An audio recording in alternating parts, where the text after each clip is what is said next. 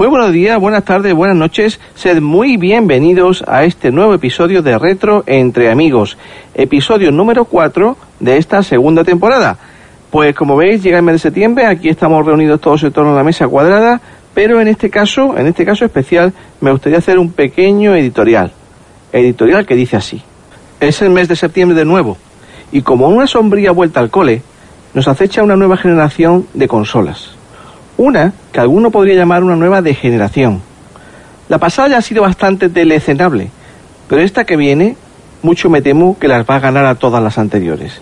Porque entre otras cosas, nos están advirtiendo que eso del formato físico es una antiguaya y que nos vayamos cambiando el chip, que eso ya no se lleva. Va a ser una guerra, una guerra declarada entre los intereses comerciales más absolutos y la pequeña zona creativa que todavía queda y que podría ser aplastada bajo la bota de los grandes lanzamientos unos grandes lanzamientos que ya están llamando a vuestras puertas, moviendo sus colitas electrónicas para que los compréis y mejor todavía que los precompréis. Una generación que se nos echa encima donde desaparecen también las demos, porque han descubierto que si la gente prueba antes sus juegos se venden menos. Donde triples A's incompletos nos venderán el resto por fascículos. Donde el free to pay va a acampar a sus anchas. Donde todo va a ser más social mientras estaremos todos cada vez más solos en nuestras casas, cada uno con su copia. Donde nos olvidaremos poco a poco que no hace tanto tiempo esto, esto que nos apasiona, no era una industria, sino un micromundo lleno de ideas y creatividad. Nos olvidaremos también de que la última palabra la tenemos nosotros. Y si queremos que las cosas cambien o mejoren, lo que tendremos que hacer es no rendirnos y decir en voz alta que no, estamos de acuerdo incluso el camino más largo, comienza con tan solo unos pasos dados por una única persona. Sé que tenéis miedo, nos teméis a nosotros, teméis el cambio. Yo no he venido a deciros cómo terminará esto, al contrario, he venido a deciros cómo va a comenzar. Soy yo su Culto, y si estáis oyendo Reto entre Amigos, entonces ya sois la resistencia.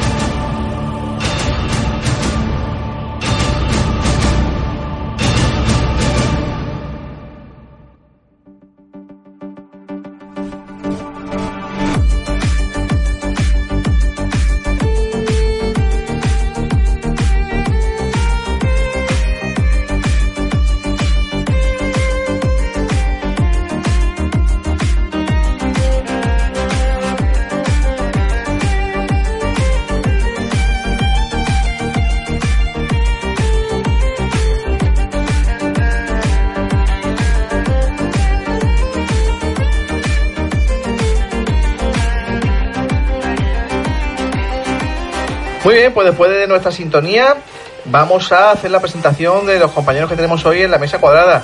Eh, a mi derecha tengo a Juanma Kerunaru. Buenas tardes. Muy buenas.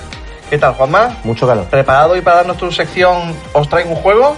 Eh, sí, se, no, hará lo que se pueda. No, no se me ocurre nadie más indicado que tú para hablarnos de lo que nos va a hablar luego. Pero más información luego. Luego. Isaías, pequeño nipón, buenas tardes. Buenas tardes, amigos, ¿cómo estáis? ¿Qué tal, señor? Joe Morgan, eh, bienvenido pues... a esta tu casa, bueno, la mía, pero bienvenido. buenas tardes a todos. Alex Fanboy. Buenas de nuevo. Has dejado tus obligaciones en Call of Duty para venir a nosotros. Gracias, hombre. Un favor. Seth, amigo Seth. Garamonde, ¿cómo está usted? Saludos a todos. Javi Javitronic. Hola de nuevo. Clipman. Saludos, terrícolas. Y servidor que os habla y que nunca se presenta, que siempre es esa voz en la sombra, siempre se me olvida presentarme. La gente dirá, es que es esa voz en off. ¿Esto es un cine negro? No, soy Joshua Culture. Encantado de estar con vosotros. Y entre las cosas que queríamos hablar esta tarde, teníamos planteado comentar un poco sobre el asunto de lo compré por tu culpa. ¿Vale? Entonces, ¿qué es esto de qué es esto de lo compré por tu culpa? Pequeño nipón, ¿qué es lo compré por tu culpa? Hombre, yo la verdad es que en mi experiencia retro, que es lo que más me gusta, pues yo tenía mis ordenadores, 8, 16 bits y tal, y mi hermano pequeñito pues se compró en su día la Super Nintendo, gran consola, con el Super Mario World y el... en fin, estaba muy bien la consola, pero yo siempre pensaba que era un ordenador enlatado, nunca me, imaginé pagar 50.000 cucas por una consola condenada a jugar, pobrecita. Sin embargo, después he caído en las redes irremediablemente y me lo compré por su culpa. Me compré la Nintendo 64 por su culpa. Pero bueno, contento sido- al final, ¿no? Y ha sido, y ha sido la mejor de las experiencias con, con la retroinformática y los retrojuegos, la verdad es que sí, ha sido un complemento perfecto. Entonces a- le debes un favor. Claro que sí, por supuesto. Nada, nada, queremos sangre. Alguien que, que, ten- que tenga una historia de dolor con el lo compré por tu culpa. O está, todo el mundo está contento con lo que compró al final. Juanma, ¿qué opinas? Yo estoy contento con todo lo que ¿Con, tengo. con todo lo que te han convencido? Eh, Esta Eh, sección mola, ¿eh? Yo quería que alguien dijese, con- me compré la de la Sega por culpa, la, la Mega Drive por culpa del pura dinamita o algo así. pero, pero ¿alguien se fiaba de esos vídeos?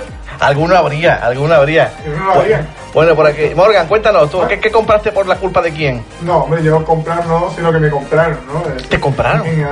Tiernas de mi infancia. Hasta ahora empieza a sonar raro, yo lo digo, ¿eh?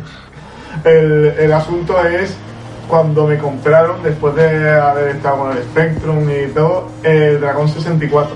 ¿De acuerdo? Ahora empieza.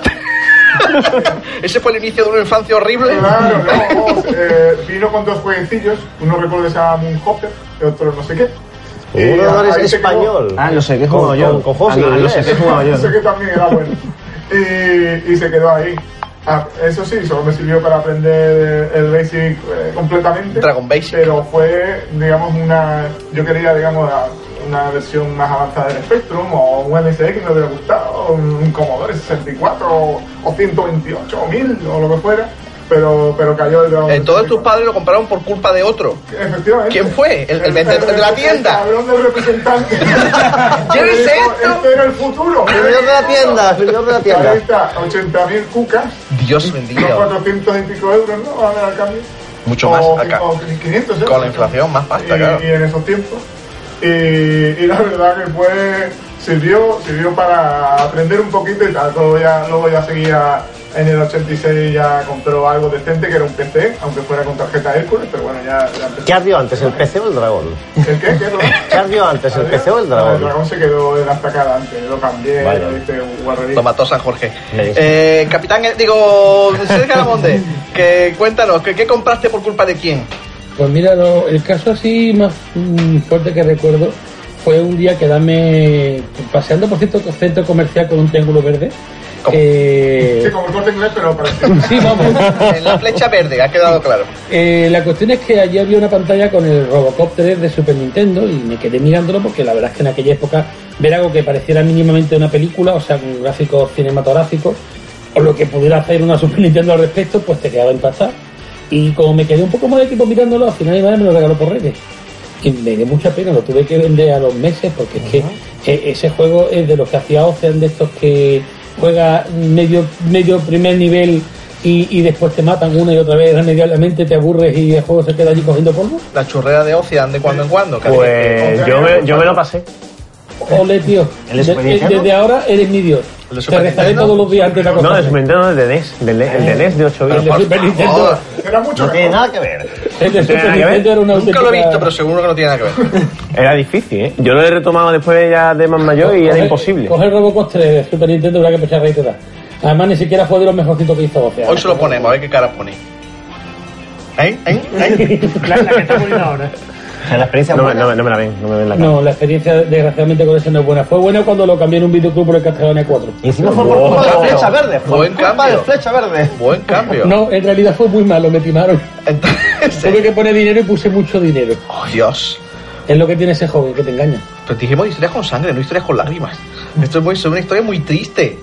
Cambié, cambié, o sea, cambiaste el Robocop 3 por el Castlevania y pagaste casi lo que te costaba, lo que costaba. Pues poco menos. Vayan dos. Vaya. 7.000 pelas de la época. Joder, el Cash Converter de la época. Eh, ese videoclub, me, vamos, era sacapasta. Después con los años uno echa cabeza y empieza a darse cuenta de las tonterías que hace, ¿no? Y chicos, ¿qué, qué os habéis comprado vosotros? ¿Por culpa de quién? Venga, ¿quién se La anima? verdad es que mm, he tenido suerte y no por esa situación no, no he pasado. Porque siempre me he comprado las consolas que o lo que, que siempre he deseado, por ejemplo. ¿Y tú, Clipman? Yo tal vez el caso que sea al revés. Que yo haya sido el primero en tener algo y alguien vaya a comprar O sea, algo por tu culpa. mi culpa. O sea, tú eres el culpable. Uy, pues yo tengo otra. ahora- Otra muy triste. Sí, sí, ahora es que esa es la siguiente parte en la que nos, nos tenéis que contar a quién habéis convencido de que se comprase cosas. Wow, ese es el trasfondo. Yo puedo decir, yo por mi parte tengo que decir que yo me, me, me compré la amiga por culpa de la puñetera Computer and Video Games inglesa que te sacaba en el año 86 pantalla del Defender of the Crown de Amiga que estaba saliendo, que estaba saliendo para Amiga 1000 en Estados Unidos y yo la, la- la baba no, no había no había cubo para recogerla. Es que el Defender de Crown vendía sistemas. Qué pasada de, de- de- de- de- que, es que uno decía, es que la sensación era La decir música, los es- gráficos. todo, pasó. todo, todo, todo. una para que me peguéis. Venga, te escuchamos con interés. Pegadme después. Eh, el, el Hobby Consolas, cierta revista que ya no está, en su época juró y rejuró que el Street Fighter, Super Street Fighter 2 de Super Nintendo, el Turbo, vamos, perdón, eh, Super Turbo de Super Nintendo no iba a salir en territorio PAL, que solo salía en Japón. Y ciertos centros comerciales leyeron aquello, bueno, centros comerciales no, tiendas de, de las que había, leyeron aquello y trajeron de importación el Street Fighter 2. Ujú. 25.000 pelas me gasté yo en el Street Fighter 2 Turbo que cinco meses más tarde llegó al territorio PAL y, y además no en japonés como el que yo tenía. Así. que es como para que me, me cojan a galletas porque es lo que hay pero bueno. Sí, le- se es joven y se hacen muchas tonterías que después te duelen en el alma y dices con lo que podía haber hecho yo con ese dinero Y no, no te tenía- valía el cartucho, porque a veces te traías un cartucho de fuera y no valía. Decías, tío, ¿No había restricción regional? en- Eh, con el turbo no, pero vamos, de todas formas da igual, los, los cartuchos de, de- para por importación eh, te van perfectamente. Los japoneses sí. entran. Eh, no, no, vamos, entran pero no arrancan. De todas formas, como tienes el conversor que vale Te lleva 3.000 el conversor. pesetas y te va Ah, que perfectamente. entonces ya estaba el conversor. Claro, Sí, no, pues fue- eh, salió- eso, salió, un riesgo, vaya. eso salió al poco, vamos. Vale, vale. Hombre, yo soy culpable de haber convencido a mucha gente de comprarse, de comprarse amigas, lo reconozco. Eh, llegar a casa peceros o espectruneros y decir, ah, el Spectrum, eh, qué gran máquina. Tuf, le ponía un par de. Toma, Defender of the Crown, chupa esto. Y ahora eh, toma eh, la Spaceballs, el State of the Art. eh, demos y cosas así de amiga y la verdad reconozco que como, deci- como decía nuestro buen amigo también malagueño Blue Eyes Juan Carlos decía cuando yo era amiga militante pues claro, me dedicaba, era, era hacía el pastoreo amiguero. Y era incluso ya con- incluso con comodores quebrados, yo era de los que iban diciendo, comodores vuelve de un momento a otro. Esto lo, lo- lo- esto ya, esto es un, un- un lapso de tiempo muy corto, pero esto es, el- claramente la amiga va, va, va a probar a aplastar a IBM. Bueno, aunque esto suene rancio, yo sé de gente que se ha comprado la amiga cuando estaba el programa de carta en Sevilla con el juego Uh. Dios bendito. Pero bueno, lo bonito de eso es que yo sé de gente también que se compra amigas viendo el Ghost and Goblin de un mega. Y hay gente que por eso se compra la amiga. Sí, pero yo, yo pagaría porque alguien escribiese este programa diciendo me compré la amiga por gracias a Carmen, por culpa de Carmen Sevilla. o gracias a Carmen Sevilla. correos. Eh, o sea, yo que tú cogías a pobres usuarios de Spectrum Sí. y los bañabas en el Los- logo, los humillabas. Los crujía poniéndole demos y cosas de amiga. La montaña, ¿eh? Qué mala, qué mala persona. ¿Qué? Lo que pasa es que no me terminaron de convencer. De hecho, vapulear espectruneros era, era habitual en nuestro, nuestro entorno. A mí me pusieron la demo Mira, esta conozco de un la- usuario de Spectrum, tráelo, que venga. de- ¿Cómo se llama? Eso seguro lo sabéis los amigueros. La, una- un menda bailando así. Acabo de decirlo, State of the Art. Eh, ah, claro, claro. El de la de Spaceballs, Y sí, el Norte y sí. Sur me parece. Era, era un, era un mata, era un mata espectrunero, sí, sí. Sí, sí. Funcionaba, Y el ¿eh? Space Ace en amiga, wow, pasó. Claro, es que era, era muy, divert- era muy divertido. En ese momento, claro, eh, nos convertimos en los matones del colegio. Es decir, era- éramos los que teníamos la, la mejor máquina, la más poderosa. Y mods también lo ponían, música. Claro, Ahora soy un espectrunero triste. Ahora, ahora, como siempre digo, vivimos en la tranquilidad y la paz del cementerio. De Todos. De YouTube. Eh, De modo que ahora, ahora con todos los sistemas muertos somos amigos en el cementerio, claro, obviamente. Pero sí que nos hemos dado, hemos dado guantazos virtuales, ¿no? Ha estado bien. Muy bien, ¿habéis convencido vosotros a comprarse a la gente cosas o qué? ¿Quién me dice, cómprate un PC que ya verás? Oh, yo sí, ¿sabes? Yo empezaba a meter gente en mi casa, toma, la Super Nintendo, y empezaban allá de... Y, tengo colegas que tenían Mega Drive que se acabaron comprando la Super Nintendo, y eso aquello era... Empezaba a poner juegos ahí, yo tenía una buena colección, y ya la venga. Y montábamos quedadas en mi casa de Street Fighter 2, en la época en la que no había en Mega Drive tampoco, y la verdad es que Street Fighter 2 fue todo de esos vende consolas que la gente lo cogía, tío, yo quiero jugar esto, y empezamos a comprar. Yo recuerdo que cuando tenía la, Ni- la Nintendo 64 me la compré original, unos juegos originales, unos 10, 15 juegos, me compré después el V-Doctor, que era un aparatito con el que se ponía debajo de la consola El copión. juegos con, con CDs Pirata, pirata. o DVDs y la gente viendo la cantidad de cosas buenas que había, porque había buenas cosas en 3D. En la 64 mucha gente se compró la consola, ¿eh? gracias a esa pirateada, como habéis dicho. Y había cosas muy chulas que la gente lo vio y decía, Que a lo mejor 3D para acá que están muy chulos los juegos. Que a lo mejor ni llegaban, ¿no? Ni- a veces llegaban otros no, a veces tardaban medio año, porque es lo que pasaba con las regiones japonesas o las consolas japonesas que, o los juegos japoneses que salían allí, a lo mejor venían aquí a los 4 o 6 meses, pero la gente veía los juegos y estaban chulísimos. No quiero, Eh, no quiero meterme en barro, pero es que la, la- la Nintendo 64, no nos vamos a meter mucho en eso, pero la Nintendo 64 yo a mí no es una máquina que no me convenció nunca, incluso hoy día es la máquina que no me convence por el output de vídeo tan malo que tiene, por lo borrosa que se que ve. se ven bien, por ejemplo, el Donkey Kong 64 salió con una pedazo de promo en todos los, en los centros comerciales con la expansión de memoria y tal. Y el juego era un vende consolas total. Después Esa- salió el Kirby, después salió el Yoshi, después salió el Zelda y ya ni te cuento. O sea, Sí, pero tenía todo- rachas buenas. ¿eh? Pero todos esos primeros juegos que tú dices tenían el problema de que, que la, la salida, en la, la versión PAL está capada, solamente se ve en vídeo compuesto. Cierto. Vídeo compuesto no tiene una salida RGB, que es una putada Sí. importante, y luego que las texturas son todas de tan baja resolución que se ve todo borroso. Depende. El Turok 2, por ejemplo, pues lo ves en No, alta Eso resolución y el para Turok 2 Tampoco la Wii, tampoco todo el mundo tiene una buena calidad. Pero si de- tiene Wii no cerebro. Sí, tenía razón, tenía razón, pero por ejemplo, juegos como el Turok 2 o como el Perfect Dark se veían realmente bien, ¿eh? Pero porque tendría ya el cartucho de expansión de Eh, memoria. claro, en modo res de la 64 se veían muy bien. Es que el cartucho ese daba, daba mucho juego, por ejemplo. Hace poco yo estoy jugando ahora al Legend of Zelda del Ya 2 64. megas solo de memoria RAM, pero le dan tela de, de gráfico a en la el, consola. en el Zelda 64, en la- el primero, tuvieron que recurrir a lo que llamaban el escenario en caja de zapatos. Es decir, tú veías a lo mejor varias partes, pero después todo el fondo era como un fondo dibujado por renderizado borroso, que la verdad es que se veía bastante mal. Y sin embargo, eh, te fijas luego en el Majora's Mask, que ya exigía el cartucho y ya te veías, eh, todas las casas no tenían esos fondos pre-renderizados, sino que estaban hechos con polígonos. Pero porque es que esa consola le pasó como la Play 2, una carencia tan grande de memoria que es que la limitaba por todas partes. Muy bien, chicos, pues si queréis, hasta aquí dejamos esta sección de conversiones y convertidos a sistemas, ¿os parece? Muy bien. Muy bien. Pinipón, pinipón. Como yo soy la que hablo, me quedo con el establo. Ja, ja, ja, y yo con la gran granja. Y la granjita porque soy la más chiquita. Soy la granja, el establo y la granjita de.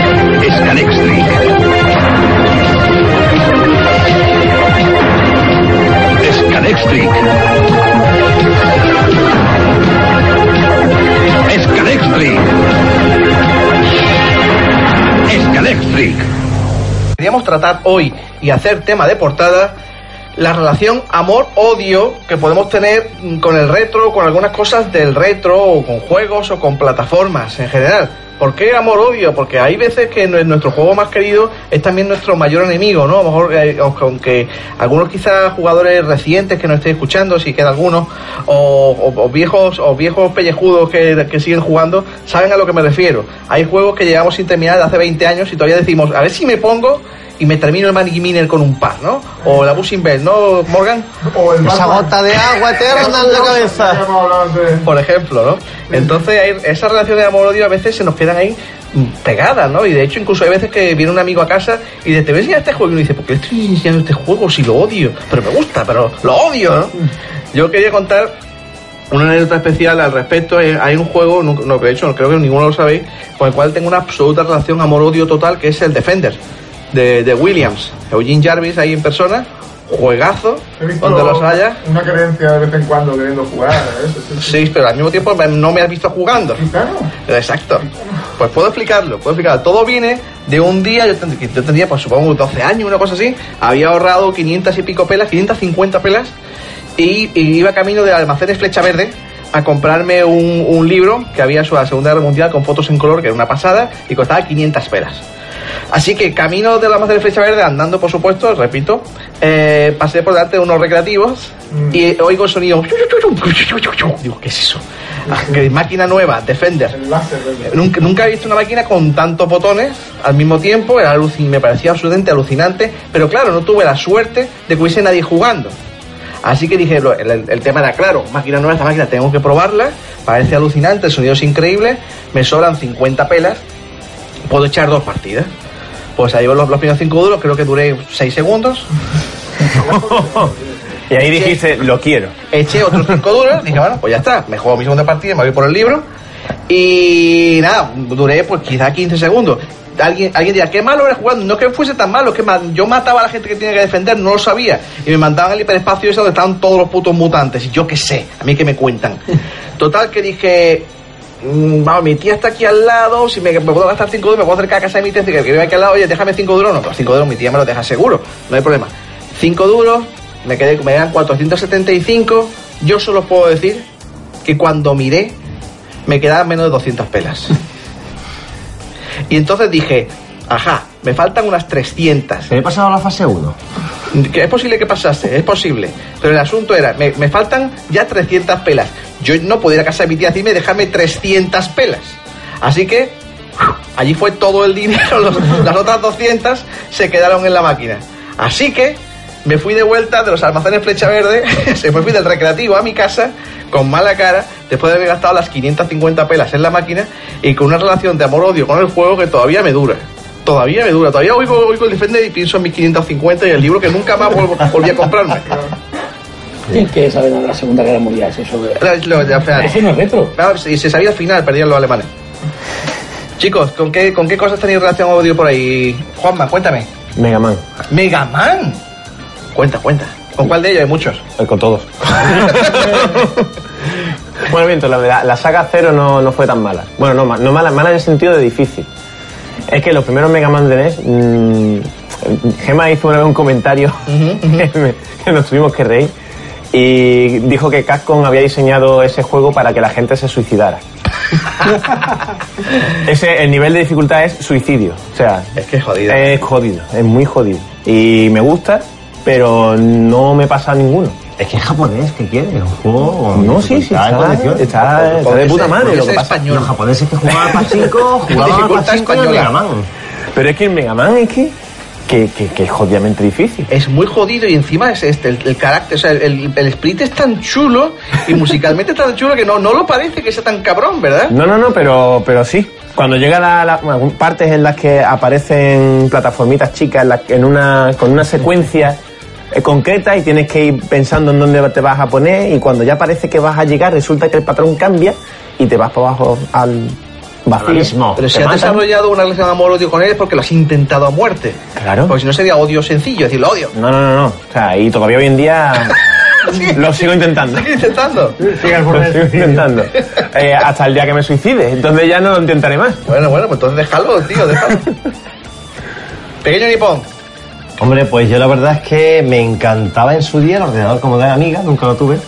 Tenía mi adorado 8 bits MSX y mis amigos tenían el Amiga, o adorado Amiga, con los pedazos de juegos, Defenders the Crown, Space 6, Shadow of the Beast, etc. Yo, yo veía y veía no, pedazos de gráficos, jugabilidad comparada con las cosas de Konami que yo solía usar en MSX y tal, y de Compile pues bastante más sosillas en jugabilidad pero me encantaba el ordenador. Nu- Nunca, nunca me gustó del, todo porque, claro, tenía demos anti-MSX, tenía juegos como el Ghost and Ghost de US Gold, pedazo de cagar ruta. Y Todo lo que hace US Gol es US Gold era muy Es como el malo. JN, son compañías. Bueno, no había alguna cosa de US Gold. Sí, hombre, lo que licenciaba de Access, por ejemplo, todos los líderes BOA, los Bishead, pero bueno, bueno, pero bueno, bueno, pero bueno. Licenciaba los que hacía, cuidado. Pero después veía los, los- los gráficos que tiene la amiga y era una cosa alucinante, o sea, es así. Y demos, el, como le llamaban el Boot Brain Demo, ¿puede Boot ser? Brain Demo, sí, señor. Un pedazo de demo, nada más que la intro del Hollywood Street Poker, una chica con bailando en lo que es el contorno con las letras, las demos de amiga. Era el, el- el- el- el típico ordenador querido, amado y odiado a la vez. Pero era odiado por no tenerlo. Claro.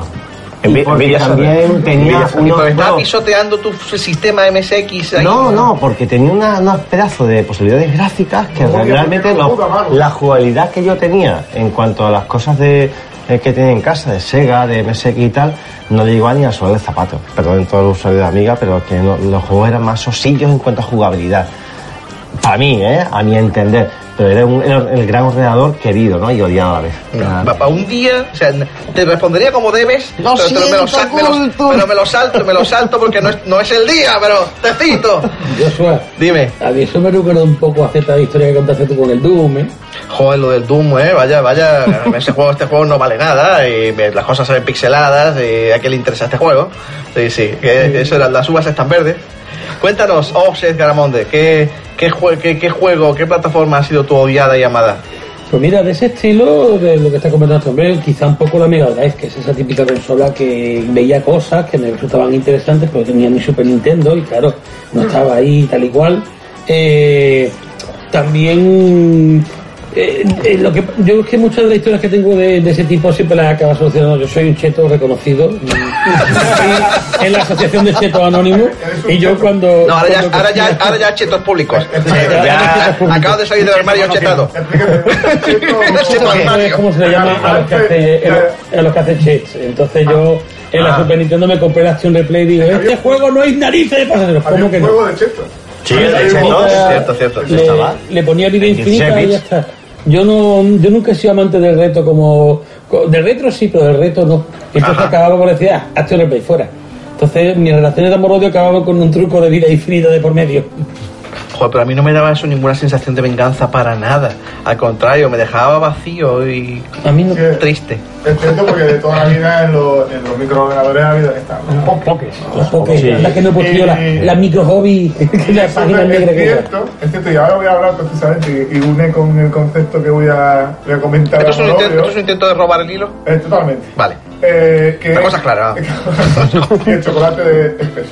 El, el, el amor-odio que teníamos, y creo que en todas las plataformas de 8 bits eh, que se precien, a los juegos que eran eh, vistosos, jugables los primeros 10 segundos y, y hermosos, pero no podíamos pasar de, de ese de esa dificultad tan elevada. Pongamos, que yo creo que están casi en todas las plataformas. El Attic Attack, ¿no? ¿Os Sí. suena todo? Sí, Sí, seguramente. El Attic Attack, cada vez que uno se metía y no tenía. ¿Puedes, puedes decir otra vez el nombre del juego? Attic Attack. Es que suena muy gracioso cuando dices. Diga, a partir de ahora dilo constantemente. Attic. Eh, Attack. Joder. Era, era, muy, era al- harto complicado. ¿Cuál? El Attic Attack. el Sabre Wolf, por ejemplo. O sea, todo- todos estos juegos. Buen de juego, que- eh. Sí, sí. Todos estos juegos que creo que en todas las plataformas de 8 bits de, de ordenadores eran increíblemente difíciles y que tenías que estar al menos intentándolo las primeras veces, muriendo perrunamente, hasta que a las 3, 4, 5 horas de tener los ojos estrellados contra el monitor, terminabas teniendo una cierta habilidad de manejo de tal. Entonces era, era un, era un odio que te servía digamos para decir bueno me he, me he gastado 3.000 peras en esto vamos para adelante porque esto tiene futuro tiene tal Era- el- el- la dificultad era la forma de alargar ¿verdad? los juegos en, en la si los juegos no hubieran sido tan difíciles, hubiéramos terminado en 15 minutos. Cla- Claro, está claro. Entonces, entre eh, las teclitas de gomita del, del Spectrum. Pero eso vosotros eh, que eran unos pianistas. Entre, entre esa, esa dificultad intrínseca de la- del sistema, entre la, la dificultad le ponían el, el Jet Set Willy, ¿no? Por ejemplo. Entre entre que, que te había gastado la pasta entonces le insistías, ¿no? Era, era una especie de, de, presión, de compresión de un motor de explosión, ¿no? Que, que te, hacía odiarlo, pero a la vez amarlo, porque seguías e- e- esforzándote y cuando llegabas a coger eh, una pieza en el Batman, decías, ¡ah, relajación! sin poke se consiguió tal, ¿no? Era, era una, una molodice y continuabas, ¿no? Y seguías horas y horas una- sin ser masoquista por eso, porque ah, terminabas amando a eso que le habías eh, eh, invertido tanto esfuerzo, ¿no? Es como que está más buena la manzana que está más alta, ¿no? Del, man- del manzano. ¿no? Porque me ha costado mucho cogerla. Claro, no, sí. Está Este bien. juego me ha costado la paga del mes, así que tiene que ser bueno aunque no lo sea. De hecho, es bueno. Clipman.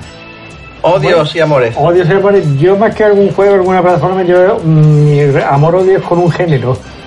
A lo mejor no es tan retro, pero yo con los... Masculino, Para el, para el matamoscas. Ad- Adelante. No, eh, estoy hablando de, de los shooters en primera persona. Los chut, los FPS. Pues, no, ¿y qué, qué tal, qué tal esta nueva degeneración? Promete, ¿eh? Eh, va, promete mucho. No, pero yo incluso desde el Wolfenstein 3D, yo decía, hoy, ¿cómo de alguien que, que, eh, eh, diga el nombre de ese juego correctamente? O? El Wolf. Es Wolfenstein. El, el Wolfenstein. Wolf 3D para, los colegas, ¿eh? Pues yo, cuando tú veías aquello moviéndose así con, Sí, sí, con sí. fondo, y dices, hostia, ¿cómo mola esto? Pero yo es que siempre he sido absolutamente negado para ese tipo de juego y como duraba 15 segundos, yo decía, no, yo aquí, por mis santos estos, eh, esto que me tengo que hacer hacérmelo. Igual, hasta que al tiempo aburrido lo dejaba. Por tus santos píxeles, ¿no? Eh, por mis santos. Pero, a ver, ese tipo de juegos son más fáciles, te escondes un ratillo y Y- te recuperas. ¿No? O sea, que- Sí, no, pero igual, sigo muriendo. Aún así, Aún así sigo nunca, muriendo. nunca se ve, se te esconde en una yo- piedra y no se recupera. Yo sigo igual, después de temporada sin tocarla, después me encuentro algo voy a volver intentando. Javitronic, Igual. amores y odios. Pues aquí, al igual que nuestro amigo Seth, yo sería el contrincante suyo, porque al igual que él odiaba, Repito, en, el, en el cementerio estábamos todos, estábamos muy tranquilos, eso somos muy amigos. pues odiaba lo que era todo el mundo aquel de Nintendo, yo con mi Sega, mi Mega Drive, mi Master System de, de- anteriormente, y pues llegué a casi a odiar. Odiabas a Nintendo. A muerte, ¿Cuál, es tu opinión en general sobre Capitán N? ¿Tú crees que es un individuo con futuro? bastante crudo. El sicario de la Hay que decir a nuestros señores oyentes que estamos sentados el uno al lado del otro. Con lo cual pueden llover Tú eres, debajo. tú eres consciente que Sega Ramonde es, eh, en volumen es triple que tú.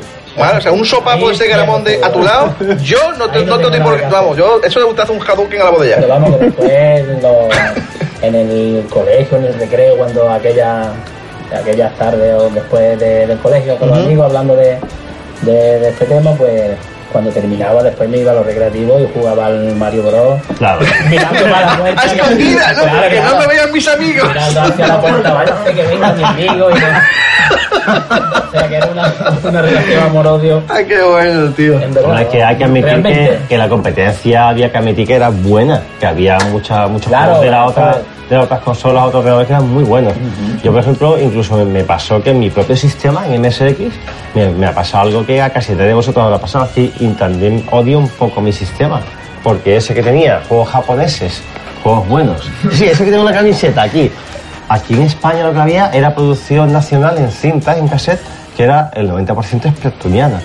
Y yo me fui un día a Game a comprarme el Target Renegade versión deluxe, 1200 pesetas para aquel entonces, y vi unos gráficos spectrumianos que para MSX, que tenía MSX2, que tenía 256 colores, ver una cosa en blanco y negro que se movía a la velocidad de Siempre las era. chinchillas, pues la verdad es que las conversiones que todo lo que aparecía en España para ese ordenador era una caca barata, hablando en claro, menos dos o tres cosas, que era el Tentations y el Ale Hop y el ISO supongo de MSX2 y cuatro cosas contadas, pero todo lo que había aquí era conversiones spectrunianas.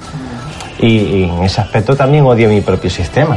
Gracias a lo que había aquí, incluso los cartuchos que había de Konami, eh, Europa, el Greenberg, era una conversión de Spectrum que era penosa en MSX. De hecho, la- la- realidad- El Jailbreak estaba también anunciado y ni siquiera salió por Konami, por Konami. O sea, también en un poquito, en cierto modo, terminé odiando un poco mi sistema por lo que había aquí. Pero sí o que, por, por comentar al respecto, es que estoy completamente de acuerdo contigo y te entiendo lo que dices, porque precisamente yo recuerdo en la época 8 bitera, mm, yo estaba con el, con el Commodore y un amigo tenía el Spectrum y nos lo dejábamos y tal y cual, y los dos coincidimos que el MSX apestaba. O sea, decía- decíamos, ¿quién, quién puñeta? ¿Quién? Porque, porque tú ibas a cualquier parte y te veías un juego de, un juego de MSX cargado y decías, va a ver, vale 15 veces lo que un Spectrum y es un puñetero Spectrum. Es que es la misma vers- es que es el Spectrum.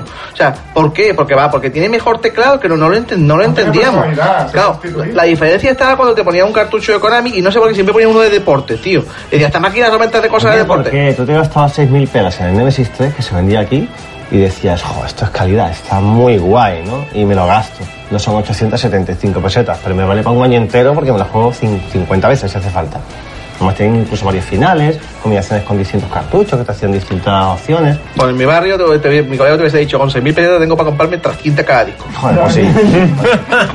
y me habrían dicho, tonto, tonto. Lo, lo que me parece increíble es que incluso llegando a nuestros días sigamos viendo las conversiones penosas entre unos sistemas y otros y una cosa que, que no, que no ha cambiado.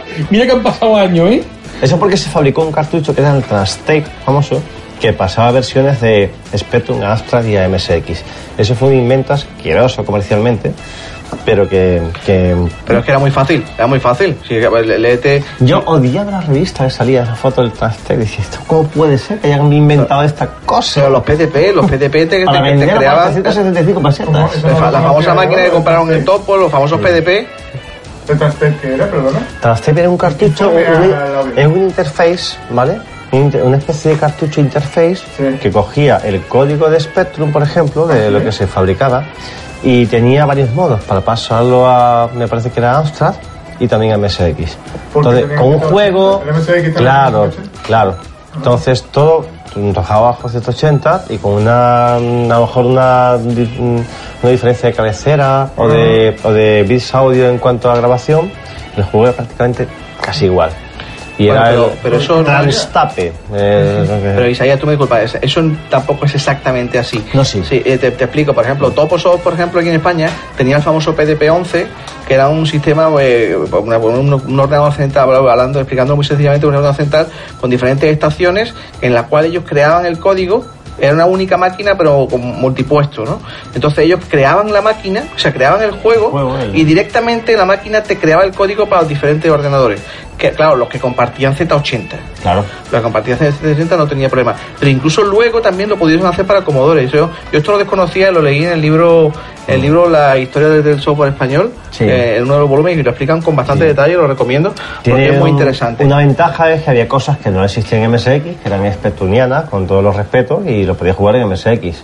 En monocromo, pero podías jugarlo. Porque está bien, para acostumbrar a la calidad que tiene un ordenador, que te pongan tres veces menos, con una conversión de 875 de esa manera, pues llegas a odiar un poco todo lo que hay en las tiendas, para que lo que se vende en cinta, para... Y eso, eso pasó, ¿eh? Curioso. Alex Fanboy, amores y odios. Odio a retro. 1942. Pero ¿cómo puede? ¡No, ¿Cómo puede? ser! ¡Te ha hecho el Eh, eh, eh. ¿Qué ha dicho este hombre? Echadlo. Es un juego que me encanta. ¿Sí? Es un juego que me encanta, me gusta muchísimo, pero me cuesta mucho jugarlo y me, parece. Eh, yo hablo de la versión de arcade, ¿vale? Me, me- parece un juego bastante complicado hasta cierto nivel que se hace imposible casi. Y es un juego que me gusta mucho, pero que lo odio en parte también por ese motivo y porque me he llegado a viciar tarde, pero de en plan 4 o 5 horas seguidas, delante de la tele intentando su- superarme el récord y, y no conseguirlo. Entonces con ese juego tengo una relación de me gusta, pero lo odio, me gusta, me lo odio. Pues espérate, espérate a que te quite el récord. Nunca. Que lo tienes en 173.000. O sea, 5.000. Yo, yo creo que ese juego lo que engancha es la música. La versión. sobre todo. Las baterías militares, la tonadilla militar. Sí, sí, sí. Yo, yo creo que el equivalente de hoy en día de esto que está contando hombre es el WoW. Que la gente odia el WoW, el WoW, y después to- todas las tardes ahí echado. Yo nunca- nunca lo he visto, y Diciendo mi vida en el WoW. A ver, World of Warcraft, en general. World of Warcraft. Yo lo que odio de World of Warcraft Ah, es... el WoW, el, el World of Warcraft. Yo, yo- yo lo que odio del World of Warcraft es la gente, cierta, cierta gente que se conecta, que son incomprendidos sociales y cuando te metes en la hermandad te comentan sus problemas personales. Y yo, pero si no te conozco, tío, déjame, déjame conseguir... Pero, pero, oh, Naru, pero a ver, me estás hablando de relaciones de odio-odio. Bueno, pero es odio directo. Dos odios. Es odio directo. Yo creo que, francamente, amo, eh, eh, aparte del Defender, yo tengo una relación amor-odio genérico con el software español. No, Sí, no, no lo puedo. Me, me- Creo que Lapidario. lo hemos. Eh, La, la gran Yo creo que era del latón. O sea, de manera genérica, si fíjate, eh, hago el sacopaco y lo meto todo ahí. Odio y amo el software español. Simu- simultáneamente. Yo, yo, por ejemplo, tengo una relación igual, eh, especialmente con Dynamic. Porque es verdad que hacía algunos juegos, los gráficos eran. Soy un Graphic War con ellos y tal. Las que más pero- tengo los huevos. Pero Morgan, ¿eh? tu vida, Morgan, no hubiera sido igual sin la simple con esa gota Claro. eterna que hay en la cabeza. Pero- Hay un antes y un después. Tenéis que procurar no Maravilla. decir vuestros nombres que os la pidan por la calle. ¿eh? No, ya, ya nos queremos todos, ¿no? Que está todo, está- hemos perdido todo. Te maldigo. Bueno, chicos, si os parece bien, lo dejamos aquí, ¿vale? Muy Venga, bien. que vamos a ir a. Os traigo un juego especial, Juan Macaronaro, que nos trae, nos va a traer. Ahora lo contamos. Más, te voy a curar. Cocodrilo sacamuelas. Cocodrilo sacamuelas. Vaya con el cocodrilo, esto te muerde. Ten cuidado, si le sacas la muela equivocada, se lanzará sobre ti para morderte. Cocodrilo sacamuelas. DMB. Tragan, tragan bolas los hipopótamos. Tragan muchas bolas sin parar. Comen, comen, comen para ganar. Como tragan, tragan bolas. Juega, atraga. ¡Te comí! Traga, traga, traga bolas. DMB. Misión Action Man, Action Man Total Gun. Con más de 20 accesorios y el visor telescópico de su fusil ametrallador, detecta al Dr. X y lo atrapa. ¿Quieres más?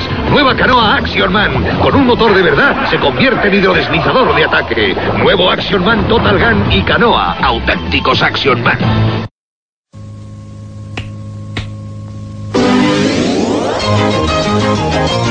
Mafia Borras.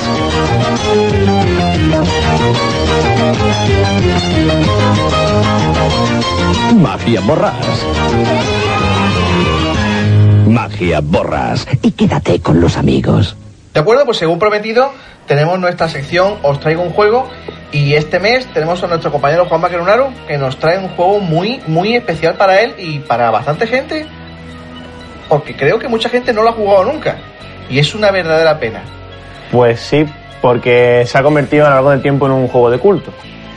El juego que os traigo, pues es Sonic CD de, de Mega CD, que bueno, para los que no sepan lo que era Mega CD, era un, cacharro que se acoplaba a la Mega Drive de Sega y entre otras cosas posibilitaba, o sea, poder cargar CD en el sistema, ¿no? Entonces uno de los juegos, digamos, el buque insignia para mí, pero bueno, esto es muy personal, ¿no? Siempre. El buque insignia de Mega, de Mega CD fue el Sonic CD. Porque técnicamente, digamos que tiene todo. eh, usa todos los aspectos que Mega CD mejoraba en Mega Drive. ¿Vale? En diferentes tipos de situaciones de, juego, pues se usa diferentes tecnologías que aportaba este aparato al sistema. Y bueno, pues este juego salió en el 93 y el, el tiempo de desarrollo fue curioso porque justo cuando terminaron el primer Sonic de, de Mega Drive, eh, digamos que Yuji Naka, que era el principal programador de ese juego, no estaba mm, demasiado a gusto en la forma en la que Sega, digamos, entre comillas, lo, lo trataba, ¿no? Traduja- eso se tiene que traducir en tiempo de proyecto, Claro. en cómo se planificaban las cosas y tal. Entonces, pues digamos que quería un poquito más de libertad y se fue, a pro- se fue con dos o tres miembros más del equipo a programar Sonic 2 en, en- en Sega América. Se fue a América, estuvo allí. Naoto Oshima, que fue, para los que todavía siguen diciendo que Yuji Naka fue el creador de Sonic, no, habéis vivido engañados. El creador de Sonic fue No, Naoto. gracias por sacarnos de nuestro agujero de ignorancia. El creador de Sonic fue Naoto Oshima. Eh, Yuji Naka solo lo programó, ¿vale? Y Naoto Oshima con otros miembros del Sonic Team se quedaron en Japón haciendo Sonic CD. Teóricamente Sonic CD tenía que haber salido antes de antes que Sonic 2, pero tuvo un montón de retraso porque, bueno, por diferentes fallas en el proyecto, porque no, no se ponían muy bien, muy de acuerdo, estaban viendo lo que hacían los otros, entonces no sabían cómo implementarlo ellos, siguiendo las directrices del proyecto que habían marcado en un principio. Por eso hay tanta diferencia entre un juego y otro. Pese a que son contemporáneos, ¿no? El Sonic 2 es más es más rápido, yo lo veo más rápido, más, más frenético. El Sonic CD es un poquito más pausado, es un poco más, es como una, una vuelta de tuerca en, un, en diferentes sentidos del Sonic 1, ¿no? Es como que fue una divergencia, ¿vale? Entonces, de hecho, en el, en el Sonic CD encontramos alguna- algunas habilidades de Sonic, bueno, una habilidad de Sonic que no se encuentra en ningún otro juego, ¿vale? Que es el Super Pin Out. que básicamente que Sonic, digamos que se ponía a acelerar eh, corriendo en el mismo sitio y cuando soltabas, ¿no? Pues salía despedido. Pero no, no es la típica bola de sierra que, que todos conocemos a partir del Sonic 2, ¿no? Que también estaba en ese en el Sonic CD. Pero estaba implementado de una manera diferente. pero bueno. Entonces, Juanma, si, si no te, pues, si no, espero no interrumpirte. No, no, no. Entonces, el Sonic CD es desarrollado por Sega América o por Sega Japón. Es desarrollado por Sega Japón. Por Sega Japón. Porque, como digo, Yuji Naka se fue a América y estuvo, estuvo allí programando Sonic 2 con dos o tres miembros más de Sonic Team. Digamos que Sonic Team se, se, se partió en ese momento, ¿no? Se quedó una parte en Japón, que hicieron Sonic CD, y otra parte se fue a, a América a hacer Sonic 2.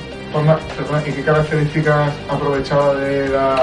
Pues mira, técnicamente, eh, técnicamente aprovechaba mm, un- la paleta, la mayor paleta de colores que podíamos usar a la vez en pantalla la Mega Drive, o la Mega CD, o sea, la Mega Drive con la Mega CD acoplada, ¿vale? Pues era mayor y entonces lo- en los niveles, pues se ve, hay muchos colores, en todo muy colorido, que ya es típico de Sony, ¿no? Pero al tener más, a poder mostrar con la Mega CD más, porque entre otras cosas tenía una ampliación de memoria, ¿vale? Cierto. Tenía un, eh, ponía también un procesador de apoyo, eh, ponía un, un chip de sonido que era capaz de reproducir eh, eh, sample, ¿vale? Sí, sonido PCM. PCM, ¿sabes? Entonces le daba cositas, ¿no?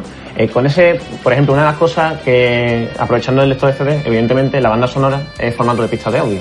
Le da una calidad impresionante. De hecho, respecto a banda sonora, como algunos de aquí pues, saben, eh, cuando llevaron el juego a Estados Unidos, eh, Sega de América decidió que en Estados Unidos tenía que tener una banda sonora diferente. ¿Vale? Y cambiaron la banda sonora completamente, excepto la, a unas cuantas pistas, ¿vale? Que, estaban grabadas en formato PCM. Entonces esas pistas no se cambiaron porque eran datos que estaban grabados en CD. Eso no se cambió. De hecho, Juanma, perdona, las dos bandas sonoras, tanto la japonesa como la americana, eran muy buenas las dos, ¿eh? Bueno, eso ya Es discutible, ¿eh? es discutible. A mí personalmente, la, la, la, eh, escuchando la japonesa, es que soy muy... A mí me gusta mucho, me gusta mucho lo japonés, ¿vale? Tú- yo escuchaba la banda sonora japonesa y escuchaba la americana y la americana me parece, me resulta sosa. Me resulta muy... Que claro, Sonic CD es un juego japonés y le estás poniendo música de, de Estados Unidos. Como que no, ca- no casa demasiado, es, es otro, es otro rollo. ¿Merece la pena jugarlo emulado o no en japonés mejor que...? Te, te explico, es que resulta que en Europa, como- al contrario que muchas veces, la banda sonora que nos llegó no fue la americana, fue la japonesa. Sí, por alguna razón, no lo sé. Mejor, mejor. Para mí la verdad es que yo prefiero la, la japonesa. Más cosas de, que aprovechaba el Sonic CD de la Mega CD. Pues por ejemplo, la Mega CD eh, mm, aportaba la capacidad mm, a la Mega Drive de poder usar eh, el Mode 7. Que como muchos sabréis, es poner una textura en plano 3D y te puedes mover libremente él. Entonces, eso se usa en las pantallas especiales para conseguir las esmeraldas, las típicas esmeraldas del caos. Eh, era un escenario amplio en el que tú tenías que ir, eh, el Sonic iba corriendo, tú lo manejabas para los lados y podías saltar, y había trampas y tal, con un temporizador, y tú tenías que ir eh, destruyendo unos ovnis que había, que había por el flotando. ¿vale? Los ovnis tenían unos patrones de movimiento y cada vez era más difícil de poder llegar a ellos, ¿no? Y, y ahí digamos eso, ¿no? Que es un plano abierto en modo 7, que tú puedes moverte y tal. Pues ahí, por ejemplo, también se hace uso de eso.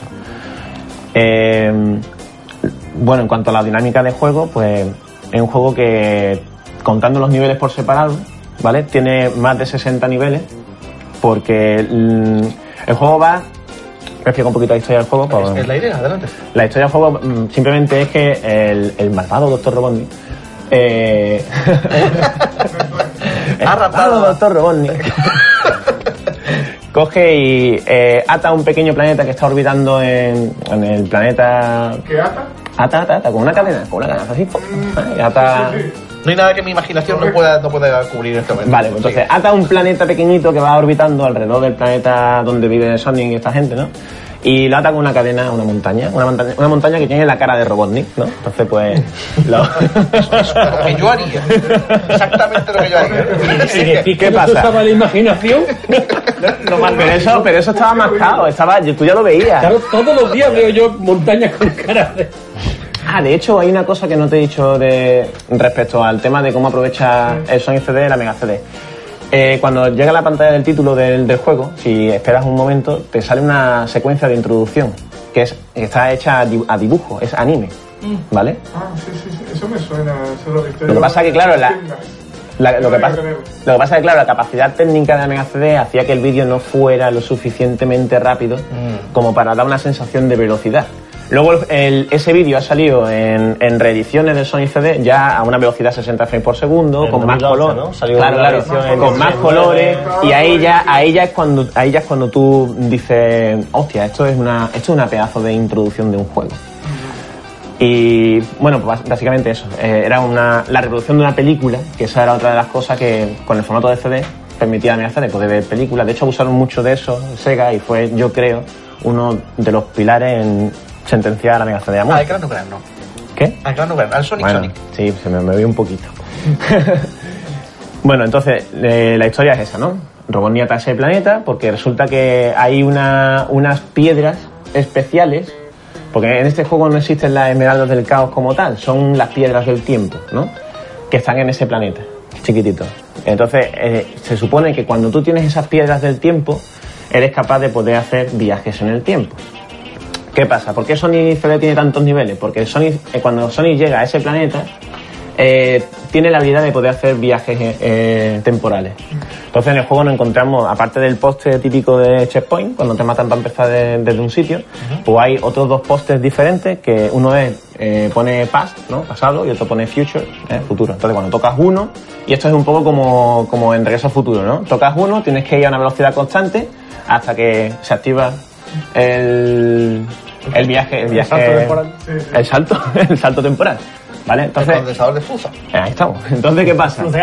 Que mm, cuando Sony viaja al futuro, ¿vale? Se encuentra un futuro eh, con, digamos, el mundo destruido a manos de Robotnik. Porque, digamos que él no ha estado ahí para evitar que todo se vaya al carajo, ¿no? Entonces, ¿qué pasa? La forma de evitar que todo se vaya al carajo es eh, conseguen- consiguiendo las esmeraldas, la- bueno, las piedras del tiempo estas, ¿no? No sé qué relación tiene entre que él se va y el, el otro puede hacer lo que da la gana, pero, pero bueno, ahí está. Total, que esa es una de las formas. Luego hay otra forma que es que en, eh, si vas al pasado, todo esto, bueno, todo esto que en cada cambio de, de tiempo, digamos que la, la estructura del nivel cambia, ¿vale? No es lineal. No, claro, no, no, no es lineal. O sea, tú, tú te encuentras con un mapeado en el presente y cuando te vas al pasado te encuentras otro. De hecho, muchas veces te puedes encontrar en el juego anillos que están metidos en la- en- en el- dentro de un muro y te preguntas, bueno, ¿cómo llego yo ahí? Pues es probable que si vas al futuro o te vas al pasado, esa parte esté abierta y puedas conseguir lo que hay ahí. La, la cuestión es que en el pasado hay una especie de, de cacharro que digamos que es el que permite a Robotnik enviar a, a robots al pasado o al futuro para hacer sus fechorías, ¿no? Si rompes ese cacharro, ya cortas eso. Si consigues romper los cacharros que están escondidos en los diferentes niveles, ¿vale? En los diferentes niveles en pasado todos, ¿eh? De todas las pantallas, también consigues un, consigues un, un buen futuro, por así decirlo. Cuando, de hecho, cuando rompes ese cacharro en el pasado y en la misma pantalla te vas al futuro, el futuro ha cambiado. Ya no está todo demacrado, contaminado, destruido. Todo es bonito, todo es energía renovable, todo es, ¿qué te digo? Mm, Todo súper colorido, no son colores oscuros, grises, tristeza, ¿sabes? Es todo más feliz, la música de hecho también cambia. La música del Mal Futuro es muy, muy tecnológica, muy, muy, de, muy frenética. Y, las canciones, las canciones de Buen Futuro son más tranquilas, más... Muy, robo, muy Robotnik. Muy Robotnik. Muy Robotnik. La revolución industrial. ¿No? Claro, claro. así. Ahí estamos, ahí estamos. Y, y eso, bueno, el, el juego tiene unos 6 o 7 siete niveles, tiene 7 niveles. Introdu- e introduce dos personajes nuevos en, la- en lo que es Sony, ¿vale? Que no se retomaron hasta hace relativamente poco. Está, eh, primero introducen a, a Amy Rose, ¿vale? Que es una, una erizo de La color, chica de Sony, color ¿no? ¿Vale? Que se supone que es su novia o amiga o lo que sea, ¿no? La imaginación. La imaginación. Eh, pues bueno, la hay tema, ¿no? Vale, la cuestión, esta, esta, mm, esta mm, chica pues está esperándonos siempre al final de los, de los niveles. En, el primer, en la primera zona está siempre al final, donde está el cartelito que tú pasas para pasar el nivel, está esperándonos con corazoncitos en el aire y tal, ¿sabes?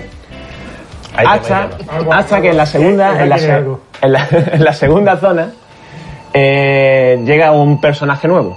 Otro Metal, más, otro más, que es Metal Sonic, ¿vale? Que, que hay, por los fans acérrimos como yo, es el archienemigo, el mejor archienemigo, incluso puede que con más carisma que Robotnik, de, que se enfrenta a Sonic. Porque es De como, hecho- es como, es, es una réplica robótica de Sonic hecha por, por, ¿Eso aparece en el Sonic Adventure? Creo que sí, ¿no? No. No, bueno, lo ha sacado, hace un cameo. hace poco. Hace un cameo. O algo así. Es- en Metal Sonic hace un cameo. Sonic que vuela y no vuela. ¿No es este?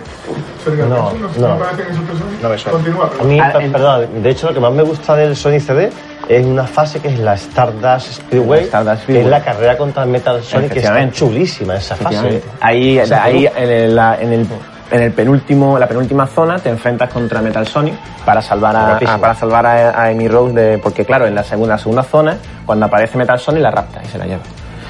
Entonces, claro, Ata el planeta y rapta a mi novia. Anda que. no veas, ¿eh? Tío, Chungo. mal. Malo, ¿eh? Chungo, chungo, chungo.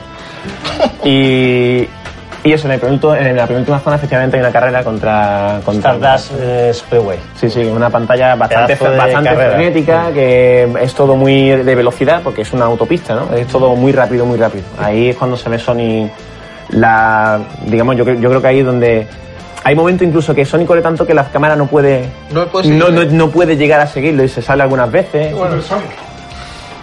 Ahí no, ahí, pues fíjate, es, es- el Super Sonic no se implementó en Sonic CD porque el, porque Sonic 2, como se estaba haciendo en, Sega América, ¿vale? El tema de Sonic 2 fue una, digamos, una americanada, porque por aquella época Bola de Dragón estaba todo muy de moda y tal.